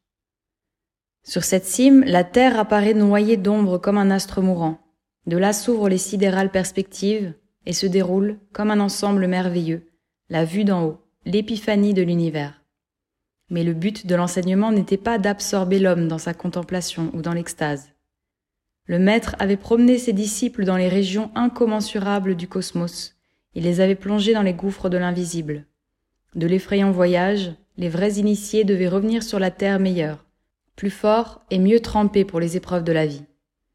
À l'initiation de l'intelligence devait succéder celle de la volonté, la plus difficile de toutes car il s'agissait maintenant pour le disciple de faire descendre la vérité dans les profondeurs de son être, de la mettre en œuvre dans la pratique de la vie. Pour atteindre cet idéal, il fallait, selon Pythagore, réunir trois perfections. Réaliser la vérité dans l'intelligence, la vertu dans l'âme, la pureté dans le corps. Une hygiène savante, une continence mesurée, devait maintenir la pureté corporelle. Elle était requise non comme but mais comme moyen. Tout excès corporel laisse une trace et comme une souillure dans le corps astral, organisme vivant de l'âme, et par suite dans l'esprit. Car le corps astral concourt à tous les actes du corps matériel. C'est même lui qui les accomplit, le corps matériel n'étant sans lui qu'une masse inerte. Il faut donc que le corps soit pur pour que l'âme le soit aussi. Il faut ensuite que l'âme sans cesse éclairée par l'intelligence acquiert le courage, l'abnégation, le dévouement et la foi, en un mot la vertu, et en face une seconde nature qui se substitue à la première. Il faut enfin que l'intellect atteigne la sagesse par la science, de telle sorte qu'il sache distinguer en tout le bien et le mal, et voir Dieu dans le plus petit des êtres comme dans l'ensemble des mondes. À cette hauteur, l'homme devient adepte, et, s'il possède une énergie suffisante, il entre en possession de facultés et de pouvoirs nouveaux. Les sens internes de l'âme s'ouvrent, la volonté rayonne dans les autres. Son magnétisme corporel pénétré des effluves de son âme astrale, électrisé par sa volonté, acquiert une puissance en apparence miraculeuse. Parfois il guérit les malades par l'imposition des mains ou par sa seule présence. Souvent il pénètre les pensées des hommes par le seul regard. Quelquefois, à l'état de veille, il voit des événements qui se produisent au loin. Il agit à distance par la concentration de la pensée et de la volonté sur les personnes qui lui sont attachées par des liens de sympathie personnelle, et leur fait apparaître son image à distance, comme si son corps astral pouvait se transporter hors de son corps matériel. L'apparition des mourants ou des morts aux amis est exactement le même phénomène. Seulement, l'apparition que le mourant ou l'âme du mort produit généralement par un désir inconscient, dans l'agonie ou dans la seconde mort. L'adepte la produit en pleine santé et en pleine conscience. Toutefois, il ne le peut que pendant son sommeil et presque toujours pendant un sommeil léthargique. Enfin, l'adepte se sent comme entouré et protégé par des êtres invisibles, supérieurs et lumineux, qui lui prêtent leur force et l'aident dans sa mission. Rares sont les adeptes, plus rares encore ceux qui atteignent à cette puissance. La Grèce n'en connut que trois, Orphée à l'aurore de l'hellénisme, Pythagore à son apogée, Apollonius de Tyane à son dernier déclin. Orphée fut le grand inspiré et le grand initiateur de la religion grecque. Pythagore l'organisateur de la science ésotérique et de la philosophie des écoles. Apollonius le stoïcien moralisateur et le magicien populaire de la décadence. Mais en tous trois, malgré les degrés et à travers les nuances, brille le rayon divin. L'esprit passionné pour le salut des âmes, l'indomptable énergie revêtue de mansuétude et de sérénité. Et n'approchez pas trop de ces grands fronts calmes, ils brûlent en silence. On sent dessous la fournaise d'une volonté ardente, mais toujours contenue. Pythagore nous représente donc un adepte de premier ordre, et cela avec l'esprit scientifique et la formule philosophique qui se rapproche le plus de l'esprit moderne. Mais lui-même ne pouvait ni ne prétendait faire des adeptes parfaits de ses disciples. Une grande époque a toujours un grand inspirateur à son origine. Ses disciples et les élèves de ses disciples forment la chaîne aimantée et répandent sa pensée dans le monde. Au quatrième degré de l'initiation, Pythagore se contentait donc d'enseigner à ses fidèles les applications de sa doctrine à la vie. Car l'épiphanie, la vue d'en haut donnait un ensemble de vues profondes et régénératrices sur les choses terrestres. L'origine du bien et du mal demeure un mystère incompréhensible pour qui ne s'est pas rendu compte de l'origine et de la fin des choses. Une morale qui n'envisage pas les suprêmes destinées de l'homme ne sera qu'utilitaire et très imparfaite. De plus, la liberté humaine n'existe pas de fait pour ceux qui se sentent toujours esclaves de leur passion. Et il n'existe pas de droit pour ceux qui ne croient ni à l'âme ni à Dieu, et pour qui la vie est un éclair entre deux néants. Les premiers vivent dans la servitude de l'âme enchaînée aux passions, les seconds dans la servitude de l'intelligence bornée au monde physique. Il n'en est pas de même pour l'homme religieux, ni pour le vrai philosophe. À plus forte raison pour le théosophe initié qui réalise la vérité dans la trinité de son être et dans l'unité de sa volonté. Pour comprendre l'origine du bien et du mal, l'initié regarde les trois mondes avec l'œil de l'esprit. Il voit le monde ténébreux de la matière et de l'animalité où domine l'inéluctable destin. Il voit le monde lumineux de l'esprit, qui pour nous est le monde invisible. L'immense hiérarchie des âmes affranchies où règne la loi divine et qui sont elles-mêmes la providence en acte. Entre les deux, il voit, dans un clair-obscur, l'humanité qui plonge par la base dans le monde naturel et touche par ses sommets au monde divin.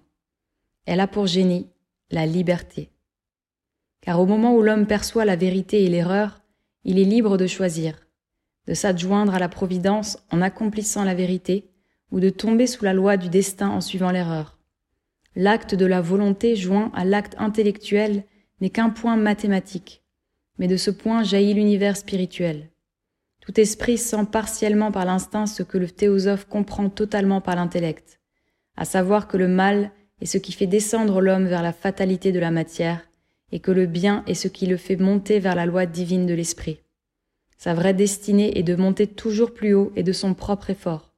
Mais pour cela, il faut qu'il soit libre aussi de redescendre au plus bas. Le cercle de la liberté s'élargit jusqu'à l'infiniment grand à mesure qu'on monte. Il se rapetisse jusqu'à l'infiniment petit à mesure qu'on descend. Plus on monte et plus on devient libre, car plus on entre dans la lumière et plus on acquiert de force pour le bien. Plus on descend et plus on devient esclave, car chaque chute dans le mal diminue l'intelligence du vrai et la capacité du bien. Le destin règne donc sur le passé, la liberté sur l'avenir et la providence sur les deux, c'est-à-dire sur le présent toujours existant, qu'on peut nommer l'éternité. De l'action combinée du destin, de la liberté et de la providence ressortent les destinées innombrables, enfer et paradis des âmes. Le mal, étant le désaccord avec la loi divine, n'est pas l'œuvre de Dieu, mais celle de l'homme, et n'a qu'une existence relative, apparente et transitoire. Le bien étant l'accord avec la loi divine existe seul réellement et éternellement. Ni les prêtres de Delphes ou d'Éleusis, ni les philosophes initiés ne voulurent jamais révéler ces profondes idées au peuple, qui aurait pu les comprendre de travers et en abuser. Dans les mystères, on représentait symboliquement cette doctrine par le morcellement de Dionysos, mais en couvrant d'un voile impénétrable aux profanes ce qu'on appelait les souffrances de Dieu. Les plus grandes discussions religieuses et philosophiques roulent sur la question de l'origine du bien et du mal. Nous venons de voir que la doctrine ésotérique en possède la clé dans ses arcanes. Il est une autre question capitale d'où dépend le problème social et politique, celle de l'inégalité des conditions humaines. Le spectacle du mal et de la douleur en a lui-même quelque chose d'effrayant. On peut ajouter que leur distribution, en apparence arbitraire et injuste, est l'origine de toutes les haines, toutes les révoltes, de toutes les négations. Ici encore, la doctrine profonde apporte dans nos ténèbres terrestres sa lumière souveraine de paix et d'espérance. La diversité des âmes, des conditions, des destinées ne peut se justifier en effet que par la pluralité des existences et par la doctrine de la réincarnation. Si l'homme naît pour la première fois dans cette vie, comment expliquer les mots sans nombre qui paraissent tomber au hasard sur lui? Comment admettre qu'il y a une éternelle justice, puisque les uns naissent dans une condition qui entraîne fatalement la misère et l'humiliation, tandis que d'autres naissent fortunés et vivent heureux? Mais s'il est vrai que nous avons vécu d'autres vies, que nous en vivrons d'autres après la mort, qu'à travers toutes ces existences règne la loi de récurrence et de répercussion, alors les différences d'âme, de conditions, de destinée ne seront que les effets des vies antérieures et les applications multiples de cette loi. Les différences de conditions proviennent d'un emploi inégal de la liberté dans les vies précédentes, et les différences intellectuelles de ce que les hommes qui traversent la Terre en un siècle appartiennent à des degrés d'évolution extrêmement divers, qui s'échelonnent depuis la demi-animalité des pauvres races en régression jusqu'aux états angéliques des saints et jusqu'à la royauté divine du génie. En réalité, la Terre ressemble à un navire, et nous tous qui l'habitons, à des voyageurs qui viennent de pays lointains et se dispersent par étapes, à tous les points de l'horizon. La doctrine de la réincarnation donne une raison d'être, selon la justice et la logique éternelle, aux maux les plus effroyables comme aux bonheurs les plus enviés. L'idiot nous paraîtra compréhensible si nous songeons que son hébétement, dont il a une demi-conscience et dont il souffre, est la punition d'un emploi criminel de l'intelligence dans une autre vie. Toutes les nuances de souffrance physique ou morale, de bonheur et de malheur, dans leur variété innombrable, nous apparaîtrons comme les efflorescences naturelles et savamment graduées des instincts et des actions, des fautes et des vertus d'un long passé, car l'âme conserve dans ses profondeurs occultes tout ce qu'elle accumule dans ses diverses existences. Selon l'heure et l'influence, les couches anciennes reparaissent et disparaissent, et la destinée, c'est-à-dire les esprits qui la dirigent, proportionne son genre de réincarnation à son rang comme à sa qualité. L'Isis exprime cette vérité sous un voile dans ses vers dorés tu verras que les maux qui dévorent les hommes sont le fruit de leur choix, et que ces malheureux cherchent loin d'eux les biens dont ils portent la source. Loin d'affaiblir le sentiment de la fraternité et de la solidarité humaine, cette doctrine ne peut que la fortifier. Nous devons à tous aide, sympathie et charité, car nous sommes tous de même race, quoique parvenus à des degrés divers. Toute souffrance est sacrée, car la douleur est le creuset des âmes. Toute sympathie est divine, car elle nous fait sentir, comme par un effluve magnétique, la chaîne invisible qui relie tous les mondes. La vertu de la douleur est la raison du génie. Oui, sage et saint, prophète et divin créateur, reluisent d'une plus émouvante beauté pour ceux qui savent qu'eux aussi sont sortis de l'évolution universelle. Cette force qui nous étonne, combien de vies, combien de victoires a-t-il fallu pour la conquérir? Cette lumière innée du génie, de quels cieux déjà traversés lui vient-elle? Nous ne la savons pas. Mais ces vies ont été, et ces cieux existent. Elle ne s'est donc pas trompée, la conscience des peuples. Ils n'ont pas menti, les prophètes, lorsqu'ils ont appelé ces hommes les fils de Dieu, les envoyés du ciel profond, car leur mission est voulue par l'éternelle vérité. Des légions invisibles les protègent et le Verbe vivant parle en eux. Il y a entre les hommes une diversité qui provient de l'essence primitive des individus. Il y en a une autre, nous venons de le dire, qui provient du degré d'évolution spirituelle qu'ils ont atteint. À ce dernier point de vue, on reconnaît que les hommes peuvent se ranger en quatre classes, comprennent toutes les subdivisions et toutes les nuances. 1. Chez la grande majorité des hommes, la volonté agit surtout dans le corps. On peut les nommer les instinctifs. Ils sont propres non seulement au travail corporel, mais encore à l'exercice et au développement de leur intelligence dans le monde physique, par conséquent au commerce et à l'industrie. 2. Au second degré du développement humain, la volonté et par suite la conscience résident dans l'âme, c'est-à-dire dans la sensibilité réactionnée par l'intelligence, qui constitue l'entendement. Ce sont les animiques ou les passionnels. Selon leur tempérament, ils sont propres à faire des hommes de guerre, des artistes ou des poètes. La grande majorité des hommes de lettres et des savants sont de cette espèce, car ils vivent dans les idées relatives, modifiées par les passions ou bornées par un horizon limité, sans s'être élevés jusqu'à l'idée pure et à l'universalité. 3. Dans une troisième classe d'hommes beaucoup plus rare, la volonté a pris l'habitude d'agir principalement et souverainement dans l'intellect pur, de dégager l'intelligence dans sa fonction spéciale de la tyrannie des passions et des bornes de la matière, ce qui donne à toute leur conception un caractère d'universalité. Ce sont les intellectuels. Ces hommes font les héros martyrs de la patrie, les poètes de premier ordre, enfin et surtout les vrais philosophes et les sages, ceux qui, selon Pythagore et Platon, devraient gouverner l'humanité. En ces hommes, la passion n'est pas éteinte, car sans elle rien ne se fait. Elle constitue le feu et l'électricité dans le monde moral. Seulement, chez eux, les passions sont devenues les servantes de l'intelligence, tandis que dans la catégorie précédente, l'intelligence est la plus souvent la servante des passions. 4.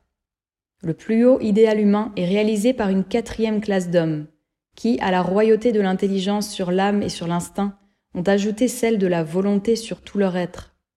Par la domination et la possession de toutes leurs facultés, ils exercent la grande maîtrise. Ils ont réalisé l'unité dans la Trinité humaine. Grâce à cette concentration merveilleuse qui ramasse toutes les puissances de la vie, leur volonté, en se projetant dans les autres, acquiert une force presque illimitée, une magie rayonnante et créatrice. Ces hommes ont porté divers noms dans l'histoire.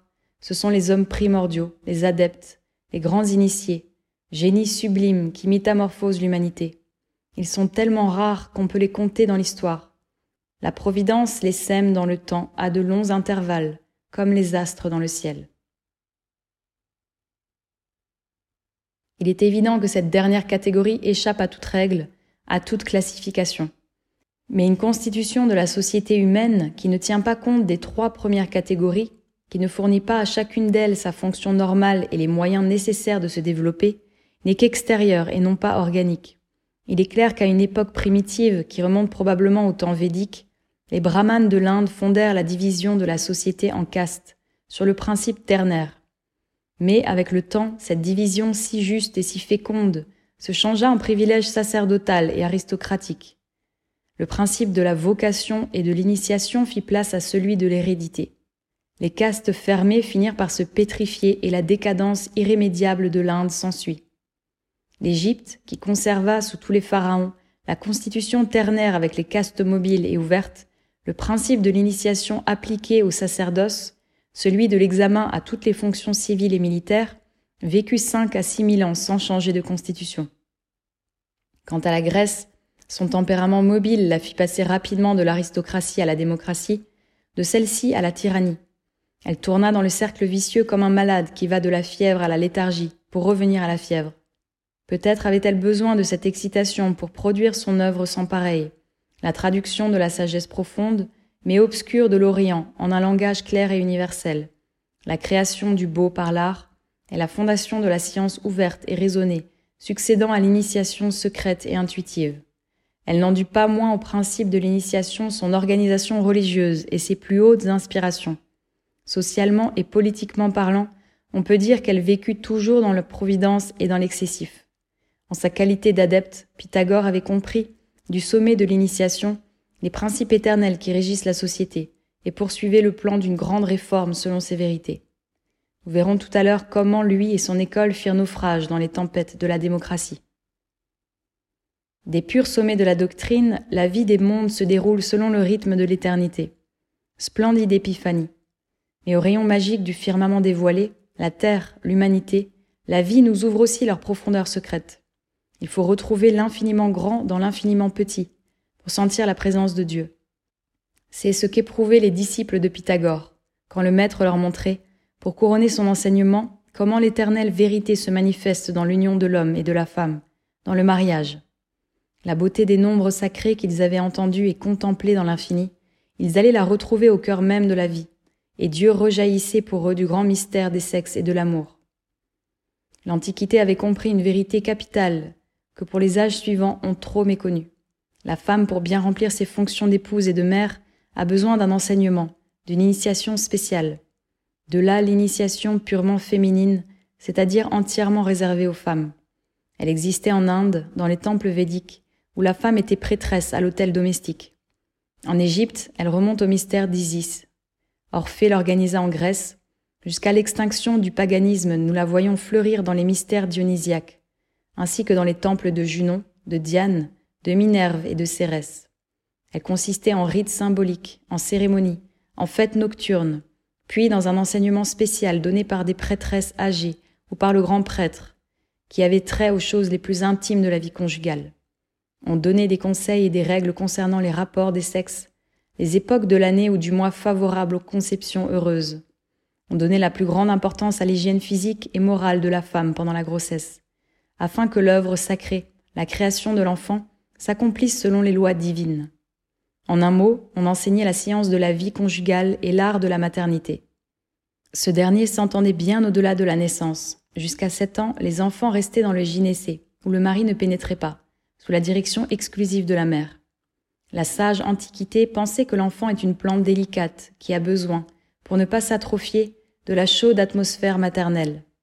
Le père la déformerait. Il faut pour l'épanouir les baisers et les caresses de la mère. Il faut l'amour puissant, enveloppant de la femme pour défendre des atteintes du dehors cette âme que la vie épouvante. C'est parce qu'elle accomplit en pleine conscience ces hautes fonctions considérées comme divines par l'Antiquité que la femme était vraiment la prêtresse de la famille, la gardienne du feu sacré de la vie, la vesta du foyer. L'initiation féminine peut donc être considérée comme la vraie raison de la beauté de la race, de la force des générations, de la durée des familles dans l'Antiquité grecque et romaine. En établissant une section pour les femmes dans son institut, Pythagore ne fit donc qu'épurer et approfondir ce qui existait avant lui. Les femmes initiées par lui recevaient avec les rites et les préceptes les principes suprêmes de leur fonction. Il donnait ainsi à celles qui en étaient dignes la conscience de leur rôle. Il leur révélait la transfiguration de l'amour dans le mariage parfait, qui est la pénétration de deux âmes, au centre même de la vie et de la vérité. L'homme dans sa force n'est-il pas le représentant du principe et de l'esprit créateur? La femme dans toute sa puissance ne personnifie-t-elle pas la nature dans sa force plastique, dans ses réalisations merveilleuses, terrestres et divines? Eh bien, que ces deux êtres parviennent à se pénétrer complètement, corps, âme, esprit, ils formeront à eux deux un abrégé de l'univers. Mais pour croire à Dieu, la femme a besoin de le voir vivre dans l'homme, et pour cela il faut que l'homme soit initié. Lui seul est capable, par son intelligence profonde de la vie, et par sa volonté créatrice, de féconder l'âme féminine, de la transformer par l'idéal divin. Et cet idéal, la femme aimée le lui renvoie multiplié dans ses pensées vibrantes, dans ses sensations subtiles, dans ses divinations profondes. Elle lui renvoie son image transfigurée par l'enthousiasme, elle devient son idéal, car elle le réalise par la puissance de l'amour dans sa propre âme. Par elle, il devient vivant et visible, il se fait chair et sang, car si l'homme crée par le désir et la volonté, la femme physiquement et spirituellement génère par l'amour. Dans son rôle d'amante, d'épouse, de mère ou d'inspirée, elle n'est pas moins grande et elle est plus divine encore que l'homme, car aimer, c'est s'oublier. La femme qui s'oublie et qui s'abîme dans son amour est toujours sublime. Elle trouve dans cet anéantissement sa renaissance céleste, sa couronne de lumière et le rayonnement immortel de son être. L'amour règne en maître dans la littérature moderne depuis deux siècles. Ce n'est pas l'amour purement sensuel qui s'allume à la beauté du corps, comme dans les poètes antiques. Ce n'est pas non plus le culte fade d'un idéal abstrait et conventionnel comme au Moyen Âge. Non, c'est l'amour à la fois sensuel et psychique, qui a lâché en toute liberté et en pleine fantaisie individuelle, se donne carrière. C'est l'amour à la fois sensuel et psychique, qui lâché en toute liberté et en pleine fantaisie individuelle, se donne carrière. Le plus souvent, les deux sexes se font la guerre dans l'amour même. Révolte de la femme contre l'égoïsme et la brutalité de l'homme, mépris de l'homme pour la fausseté et la vanité de la femme. Cris de la chair, colère impuissante des victimes de la volupté, des esclaves de la débauche. Au milieu de cela, des passions profondes, des attractions terribles et d'autant plus puissantes qu'elles sont entravées par les conventions mondaines et les institutions sociales. De là ces amours pleins d'orages, d'effondrements moraux, de catastrophes tragiques sur lesquelles roulent presque exclusivement le roman et le drame moderne. On dirait que l'homme fatigué, se trouvant Dieu ni dans la science ni dans la religion, le cherche éperdument dans la femme. Et il fait bien, mais ce n'est qu'à travers l'initiation aux grandes vérités qu'il le trouvera en elle et elle en lui. Entre ces âmes qui s'ignorent réciproquement et qui s'ignorent elles-mêmes, qui parfois se quittent en se maudissant, il y a comme une soif immense de se pénétrer et de se trouver dans cette fusion le bonheur impossible. Malgré les aberrations et les débordements qui en résultent, cette recherche désespérée est nécessaire. Elle sort d'un divin inconscient. Elle sera un point vital pour la réédification de l'avenir. Car lorsque l'homme et la femme se seront trouvés eux-mêmes, et l'un l'autre par l'amour profond et par l'initiation, leur fusion sera la force rayonnante et créatrice par excellence. L'amour psychique, l'amour passion d'âme n'est donc entré dans la littérature et par elle dans la conscience universelle que depuis peu. Mais il y a sa source dans l'initiation antique. Si la littérature grecque le laisse à peine soupçonner, cela tient à ce qu'il était l'exception rarissime. Cela provient aussi du secret profond des mystères. Cependant, la tradition religieuse et philosophique a conservé la trace de la femme initiée. Derrière la poésie et la philosophie officielle, quelques figures de femmes apparaissaient à demi voilées mais lumineuses. Nous connaissons déjà la pythonisse Théocléa, qui inspirait Pythagore. Plus tard viendra la prêtresse Corinne, rivale souvent heureuse de Pindare, qui fut lui-même le plus initié des lyriques grecs. Enfin, la mystérieuse Diotime apparaît au banquet de Platon pour donner la révélation suprême sur l'amour. À côté de ces rôles exceptionnels, la femme grecque exerça son véritable sacerdoce au foyer et dans le gynécée. Sa création à elle, ce furent justement ses héros, ses artistes, ces poètes dont nous admirons les chants, les marbres et les actions sublimes. C'est elle qui les conçut dans le mystère de l'amour, qui les moula dans son sein avec le désir de la beauté, qui les fit éclore en les couvant sous ses ailes maternelles. Ajoutons que pour l'homme et la femme vraiment initiés, la création de l'enfant a un sens infiniment plus beau, une portée plus grande que pour nous. Le père et la mère sachant que l'âme de l'enfant préexiste à sa naissance terrestre, la conception devient un acte sacré, l'appel d'une âme à l'incarnation. Entre l'âme incarnée et la mère, il y a presque toujours un profond degré de similitude. Comme les femmes mauvaises et perverses attirent les esprits démoniaques, les mères tendres attirent les divins esprits. Cette âme invisible qu'on attend, qui va venir et qui vient, si mystérieusement et si sûrement, n'est-elle pas chose divine? Sa naissance, son emprisonnement dans la chair sera chose douloureuse, car si entre elle et son ciel quitté un voile grossier s'interpose, si elle cesse de se souvenir, ah, elle n'en souffre pas moins. Et sainte et divine est la tâche de la mère, qui doit lui créer une demeure nouvelle, lui adoucir sa prison et lui faciliter l'épreuve. Ainsi l'enseignement de Pythagore, qui avait commencé dans les profondeurs de l'absolu, par la Trinité divine, finissait au centre de la vie par la Trinité humaine. Dans le Père, dans la Mère et dans l'enfant, l'initié savait reconnaître maintenant l'esprit, l'âme et le cœur de l'univers vivant. Cette dernière initiation constituait pour lui le fondement de l'œuvre sociale, conçue à la hauteur et dans toute la beauté de l'idéal, édifice où chaque initié devait apporter sa pierre.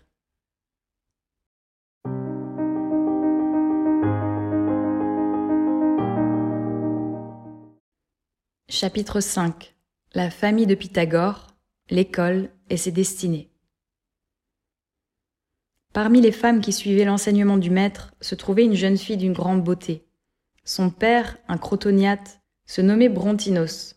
Elle s'appelait Théano. Pythagore touchait alors la soixantaine. Mais la grande maîtrise des passions et une vie pure consacrée tout entière à sa mission avaient conservé intacte sa force virile. La jeunesse de l'âme cette flamme immortelle que le grand initié puise dans sa vie spirituelle et qu'il nourrit par les forces occultes de la nature, brillait en lui et subjuguait son entourage. Le mage grec n'était pas au déclin, mais à l'apogée de la puissance. Théano fut attiré vers Pythagore par le rayonnement presque surnaturel qui émanait de sa personne. grave, réservée, elle avait cherché auprès du maître l'explication des mystères qu'elle aimait sans les comprendre. Mais lorsque, à la lumière de la vérité, à la douce chaleur qui l'enveloppait peu à peu, elle sentit son âme s'épanouir du fond d'elle-même comme la rose mystique aux mille feuilles, lorsqu'elle sentit cette éclosion venait de lui et de sa parole. Elle s'éprit silencieusement pour le maître d'un enthousiasme sans borne et d'un amour passionné. Pythagore n'avait pas cherché à l'attirer. Son affection appartenait à tous ses disciples. Il ne songeait qu'à son école, à la Grèce, à l'avenir du monde.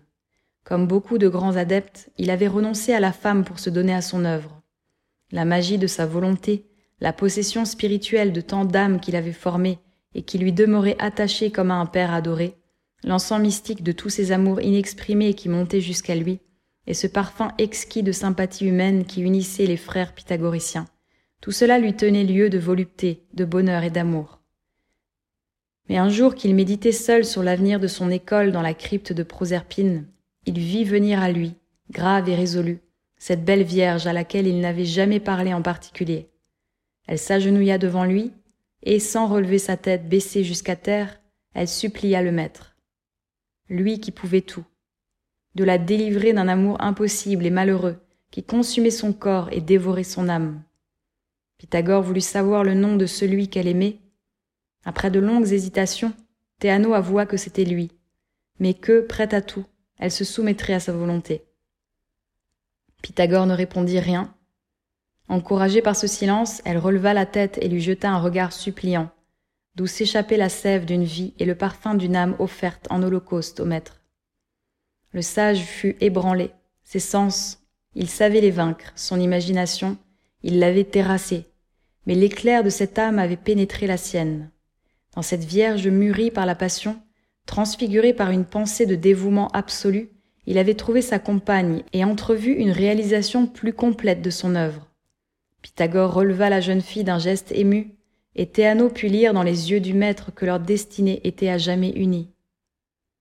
Par son mariage avec Théano, Pythagore apposa le sceau de la réalisation à son œuvre. L'association, la fusion des deux vies fut entière. Un jour qu'on demandait à l'épouse du maître combien de temps il faut à une femme pour être pure, après avoir eu commerce avec un homme, elle répondit Si c'est avec son mari, elle l'est sur l'heure, si c'est avec un autre, elle ne l'est jamais. Beaucoup de femmes répondront en souriant que, pour dire de ces mots-là, il faut être la femme de Pythagore et l'aimer comme l'aimait Théano. Elles ont raison. Ce n'est pas le mariage qui sanctifie l'amour, c'est l'amour qui justifie le mariage. Théano entra si complètement dans la pensée de son mari qu'après sa mort elle servit de centre à l'ordre pythagoricien, et qu'un auteur grec cite comme une autorité son opinion sur la doctrine des nombres. Elle donna à Pythagore deux fils, Arimneste et Télogès, et une fille, Damo. Télogès devint plus tard le maître d'Empédocle et lui transmit les secrets de la doctrine. La famille de Pythagore offrit à l'ordre un véritable modèle. On appela sa maison le temple de Cérès et sa cour le temple des muses. Dans les fêtes domestiques et religieuses, la mère conduisait le cœur des femmes et Damo le cœur des jeunes filles. Damo fut en tout point digne de son père et de sa mère. Pythagore lui avait confié certains écrits, avec défense expresse de les communiquer à qui que ce soit en dehors de la famille. Après le dispersement des pythagoriciens, Damo tomba dans une extrême pauvreté. On lui offrit une grosse somme pour le précieux manuscrit, mais fidèle à la volonté de son père, elle refusa toujours de le livrer. Pythagore vécut trente ans à Crotone. En vingt ans, cet homme extraordinaire avait acquis un pouvoir tel que ceux qu'il appelait un demi-dieu n'avaient pas l'air d'exagérer. Ce pouvoir semblait tenir du prodige, jamais aucun philosophe n'en exerça de pareil.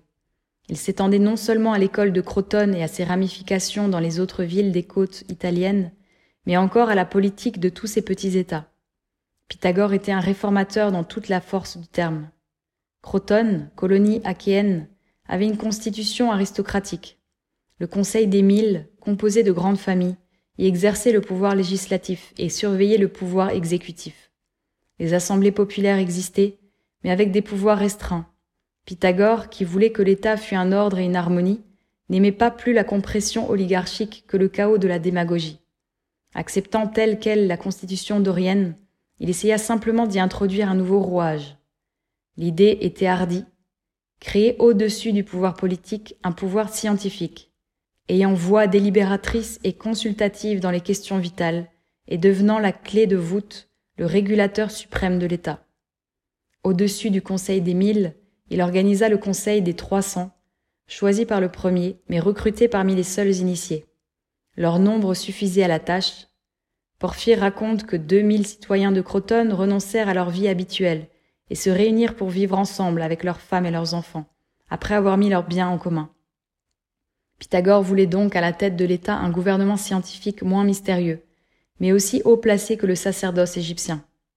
Ce qu'il réalisa pour un moment resta le rêve de tous les initiés qui s'occupèrent de politique, introduire le principe de l'initiation et de l'examen dans le gouvernement de l'État, et réconcilier en cette synthèse supérieure le principe électif ou démocratique avec un gouvernement constitué par la sélection de l'intelligence et de la vertu. Le Conseil des trois cents forma donc une espèce d'ordre politique, scientifique et religieux, dont Pythagore était le chef avoué. On s'engageait envers lui par un serment solennel et terrible à un secret absolu, comme dans les mystères. Ces sociétés, ou hétéries, se répandirent de Crotone, où se trouvait la société mère, dans presque toutes les villes de la Grande Grèce, où elles exercèrent une puissante action politique. L'ordre pythagoricien tendait aussi à devenir la tête de l'État dans toute l'Italie méridionale. Il avait des ramifications à Tarente, Héraclée, Métaponte, Rhégium, Hymère, Catane, Agrigente, Sybaris, selon Aristoxène jusque chez les Étrusques.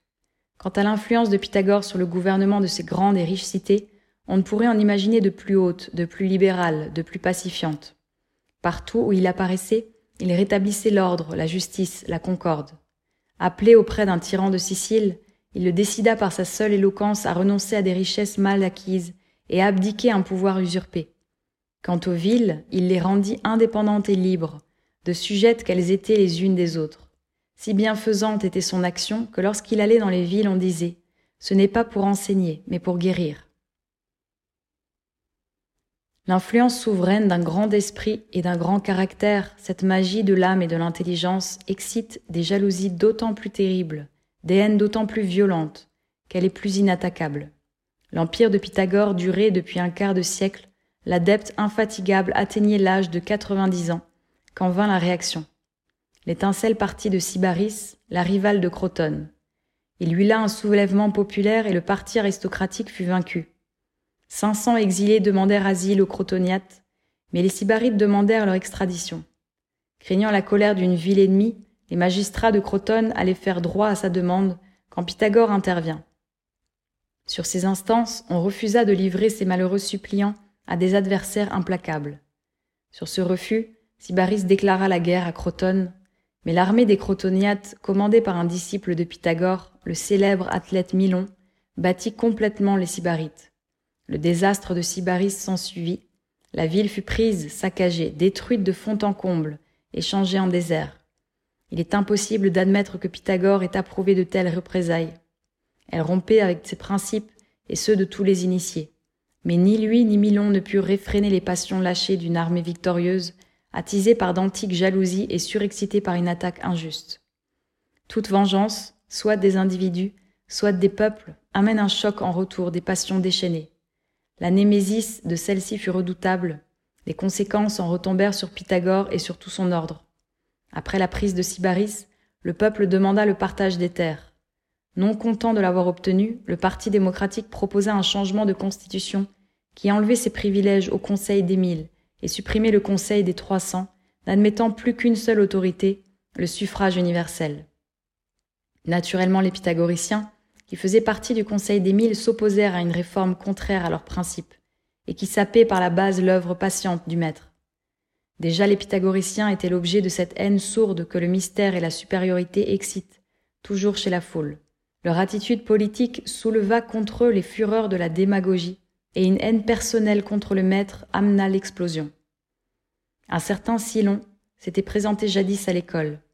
Pythagore, très sévère dans l'admission des disciples, le repoussa à cause de son caractère violent et impérieux. Ce candidat évincé devint un haineux adversaire. Quand l'opinion publique commença à se tourner contre Pythagore, il organisa un club opposé à celui des pythagoriciens, une grande société populaire. Il réussit à attirer à lui les principaux meneurs du peuple et prépara dans ses assemblées une révolution qui devait commencer par l'expulsion des pythagoriciens. Devant une foule orageuse, Silon monte à la tribune populaire et lit des extraits volés du livre secret du Pythagore intitulé La parole sacrée, Hieros Logos. On les défigure, on les travestit. Quelques orateurs essayent de défendre les frères du silence qui respectent jusqu'aux animaux. Qu'on répond par des éclats de rire. Si l'on monte et remonte à la tribune, il démontre que le catéchisme religieux des pythagoriciens attente à la liberté. Et c'est peu dire, ajoute le tribun. Qu'est-ce que ce maître, ce prétendu demi-dieu, auquel on obéit aveuglement et qui n'a qu'un ordre à donner pour que tous ses frères s'écrient Le maître l'a dit. Si ce n'est le tyran de Crotone et le pire des tyrans, un tyran occulte De quoi est faite cette amitié indissoluble qui unit tous les membres des hétéries pythagoriciennes, si ce n'est de dédain et de mépris pour le peuple? Ils ont toujours à la bouche ce mot d'Homère que le prince doit être le berger de son peuple. C'est donc que pour eux le peuple n'est qu'un vil troupeau. Oui, l'existence même de l'ordre est une conspiration permanente contre les droits populaires. Tant qu'il ne sera pas détruit, il n'y aura pas de liberté dans Crotone un des membres de l'Assemblée populaire, animé d'un sentiment de loyauté, s'écria Qu'on permette au moins à Pythagore et aux pythagoriciens de venir se justifier à notre tribune avant de les condamner. Mais Silon répondit avec hauteur Ces pythagoriciens ne vous ont-ils pas enlevé le droit de juger et de décider des affaires publiques? De quel droit demanderaient-ils aujourd'hui qu'on les écoute? Ils ne vous ont pas consulté en vous dépouillant du droit d'exercer la justice? Eh bien, à votre tour, frappez sans les entendre. Des tonnerres d'applaudissements répondaient à ces sorties véhémentes et les esprits se montaient de plus en plus. Un soir que les quarante principaux membres de l'ordre étaient réunis chez Milon, le tribun ameuta ses bandes. On cerna la maison. Les pythagoriciens, qui avaient le maître parmi eux, barricadèrent les portes. La foule furieuse y mit le feu qui enveloppa l'édifice. Trente-huit pythagoriciens, les premiers disciples du maître, la fleur de l'ordre, et Pythagore lui-même périrent les uns dans les flammes de l'incendie, les autres mis à mort par le peuple. Archip et Lysis échappèrent seuls au massacre. Ainsi mourut ce grand sage, cet homme divin qui avait tenté de faire entrer sa sagesse dans le gouvernement des hommes. Le meurtre des pythagoriciens fut le signal d'une révolution démocratique à Crotone et dans le golfe de Tarente. Les villes d'Italie chassèrent les malheureux disciples du maître. L'ordre fut dispersé mais ces débris se répandirent en Sicile et en Grèce, semant partout la parole du maître. L'Isis devint le maître d'Epaminondas. Après de nouvelles révolutions, les pythagoriciens purent rentrer en Italie à la condition de ne plus former un corps politique. Une touchante fraternité ne cessa de les unir, ils se considéraient comme une seule et même famille. L'un d'eux, tombé dans la misère et malade, fut recueilli par un aubergiste. Avant de mourir, il dessina sur la porte de la maison quelques signes mystérieux et dit à son hôte Soyez tranquille, un de mes frères acquittera ma dette. Un an après, un étranger passant par la même auberge vit ces signes et dit à l'hôte Je suis pythagoricien. Un de mes frères est mort ici. Dites-moi ce que je vous dois pour lui. L'ordre subsista pendant deux cent cinquante ans. Quant aux idées, aux traditions du maître, elles vivent jusqu'à nos jours. L'influence régénératrice de Pythagore sur la Grèce fut immense, elle s'exerça mystérieusement mais sûrement par les temples où il avait passé. Nous l'avons vu à Delphes donner une force nouvelle à la science divinatoire, raffermir l'autorité des prêtres et former par son art une pythonisse modèle. Grâce à cette réforme intérieure qui réveilla l'enthousiasme au corps même des sanctuaires et dans l'âme des initiés, Delphes devint plus que jamais le centre moral de la Grèce. On le vit bien pendant les guerres médiques. Trente ans à peine s'étaient écoulés depuis la mort de Pythagore, quand le cyclone d'Asie prédit par le sage de Samos, vint éclater sur les côtes de l'Hélade. Dans cette lutte épique de l'Europe contre l'Asie barbare, la Grèce, qui représente la liberté et la civilisation, a derrière elle la science et le génie d'Apollon. C'est lui dont le souffle patriotique et religieux soulève et fait taire la rivalité naissante de Sparte et d'Athènes. C'est lui qui inspire les Miltiades et les Thémistocles. À Marathon, l'enthousiasme est tel que les Athéniens croient voir deux guerriers, blancs comme la lumière, combattre dans leurs rangs. Les uns y reconnaissent Thésée et Échétos, les autres Castor et Pollux. Quand l'invasion de Xerxès, dix fois plus formidable que celle de Darius, déborde par les Thermopyles et submerge les Lades, c'est la Pythie qui, du haut de son trépied, indique le salut aux envoyés d'Athènes et aide Thémistocle à vaincre sur les vaisseaux de Salamine. Les pages d'Hérodote frémissent de sa parole haletante. Abandonnez les demeures et les hautes collines de la cité bâtie en cercle. Le feu et le redoutable Mars monté sur un char syrien ruinera vos tours. Les temples chancellent, de leurs murs dégoûte une froide sueur, de leurs fêtes coule un sang noir. Sortez de mon sanctuaire, qu'un mur de bois vous soit un inexpugnable rempart. Fuyez, tournez le dos aux fantassins et aux cavaliers innombrables. Ô divine Salamine, que tu seras funeste aux enfants de la femme. Dans le récit d'Échille, la bataille commence par un cri qui ressemble au péant, à l'hymne d'Apollon. Bientôt le jour au blanc coursier répandit sur le monde sa resplendissante lumière. À cet instant, une clameur immense, modulée comme un cantique sacré, s'élève dans les rangs des Grecs, et les échos de l'île y répondent en mille voix éclatantes. Faut-il s'étonner qu'enivré par le vin de la victoire des Hélènes, à la bataille de Mycale, en face de l'Asie vaincue, et choisi pour cri de radiment, Hébé, l'éternelle jeunesse? Oui, le souffle d'Apollon traverse ces étonnantes guerres médiques. L'enthousiasme religieux, qui fait des miracles, emporte les vivants et les morts, éclaire les trophées et dore les tombeaux. Tous les temples ont été saccagés, mais celui de Delphes est resté debout. L'armée persane approchait pour spoiler la ville sainte. Tout le monde tremblait, mais le dieu solaire a dit par la voix du pontife, Je me défendrai moi-même. Par ordre du temple, la cité se vide, les habitants se réfugient dans les grottes du Parnasse et les prêtres seuls restent au seuil du sanctuaire avec la garde sacrée. L'armée persane entre dans la ville muette comme un tombeau. Seules les statues la regardent passer. Une nuée noire s'amasse au fond de la gorge. Le tonnerre gronde et la foudre tombe sur les envahisseurs. Deux énormes rochers roulent de la cime du Parnasse et viennent écraser un grand nombre de Perses. En même temps, des clameurs sortent du temple de Minerve et des flammes jaillissent du sol, sous les pas des assaillants. Devant ces prodiges, les barbares épouvantés reculent, leur armée s'enfuit affolée. Le Dieu s'est défendu lui-même. Ces merveilles seraient-elles arrivées? Ces victoires que l'humanité compte comme siennes auraient-elles eu lieu si trente ans plus tôt Pythagore n'avait point paru dans le sanctuaire delphique pour y rallumer le feu sacré? On peut en douter. Un mot encore de l'influence du maître sur la philosophie. Avant lui, il y avait eu des physiciens d'une part, des moralistes de l'autre, Pythagore fit entrer la morale, la science et la religion dans sa vaste synthèse. Cette synthèse n'est autre chose que la doctrine ésotérique dont nous avons essayé de retrouver la pleine lumière dans le fond même de l'initiation pythagoricienne. Le philosophe de Crotone ne fut pas l'inventeur, mais l'ordonnateur lumineux de ces vérités primordiales, dans l'ordre scientifique. Nous avons donc choisi son système comme le cadre le plus favorable à un exposé complet de la doctrine des mystères et de la vraie théosophie.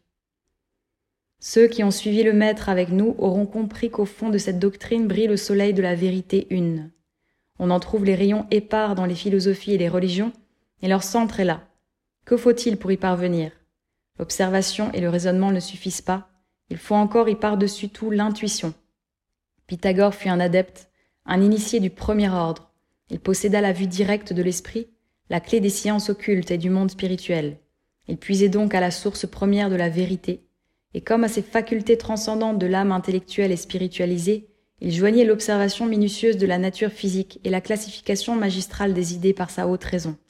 Nul n'était mieux fait que lui pour construire l'édifice de la science du cosmos. À vrai dire, cet édifice ne fut jamais détruit. Platon, qui prit à Pythagore toute sa métaphysique, en eut l'idée complète, quoiqu'il l'ait rendue avec moins de rigueur et de netteté. L'école alexandrine en occupa les étages supérieurs, la science moderne en a pris le rez-de-chaussée, et consolider les fondements. Nombre d'écoles philosophiques, de sectes mystiques ou religieuses en ont habité divers compartiments, mais aucune philosophie n'en a jamais embrassé l'ensemble. C'est cet ensemble que nous avons tâché de retrouver ici, dans son harmonie et son unité.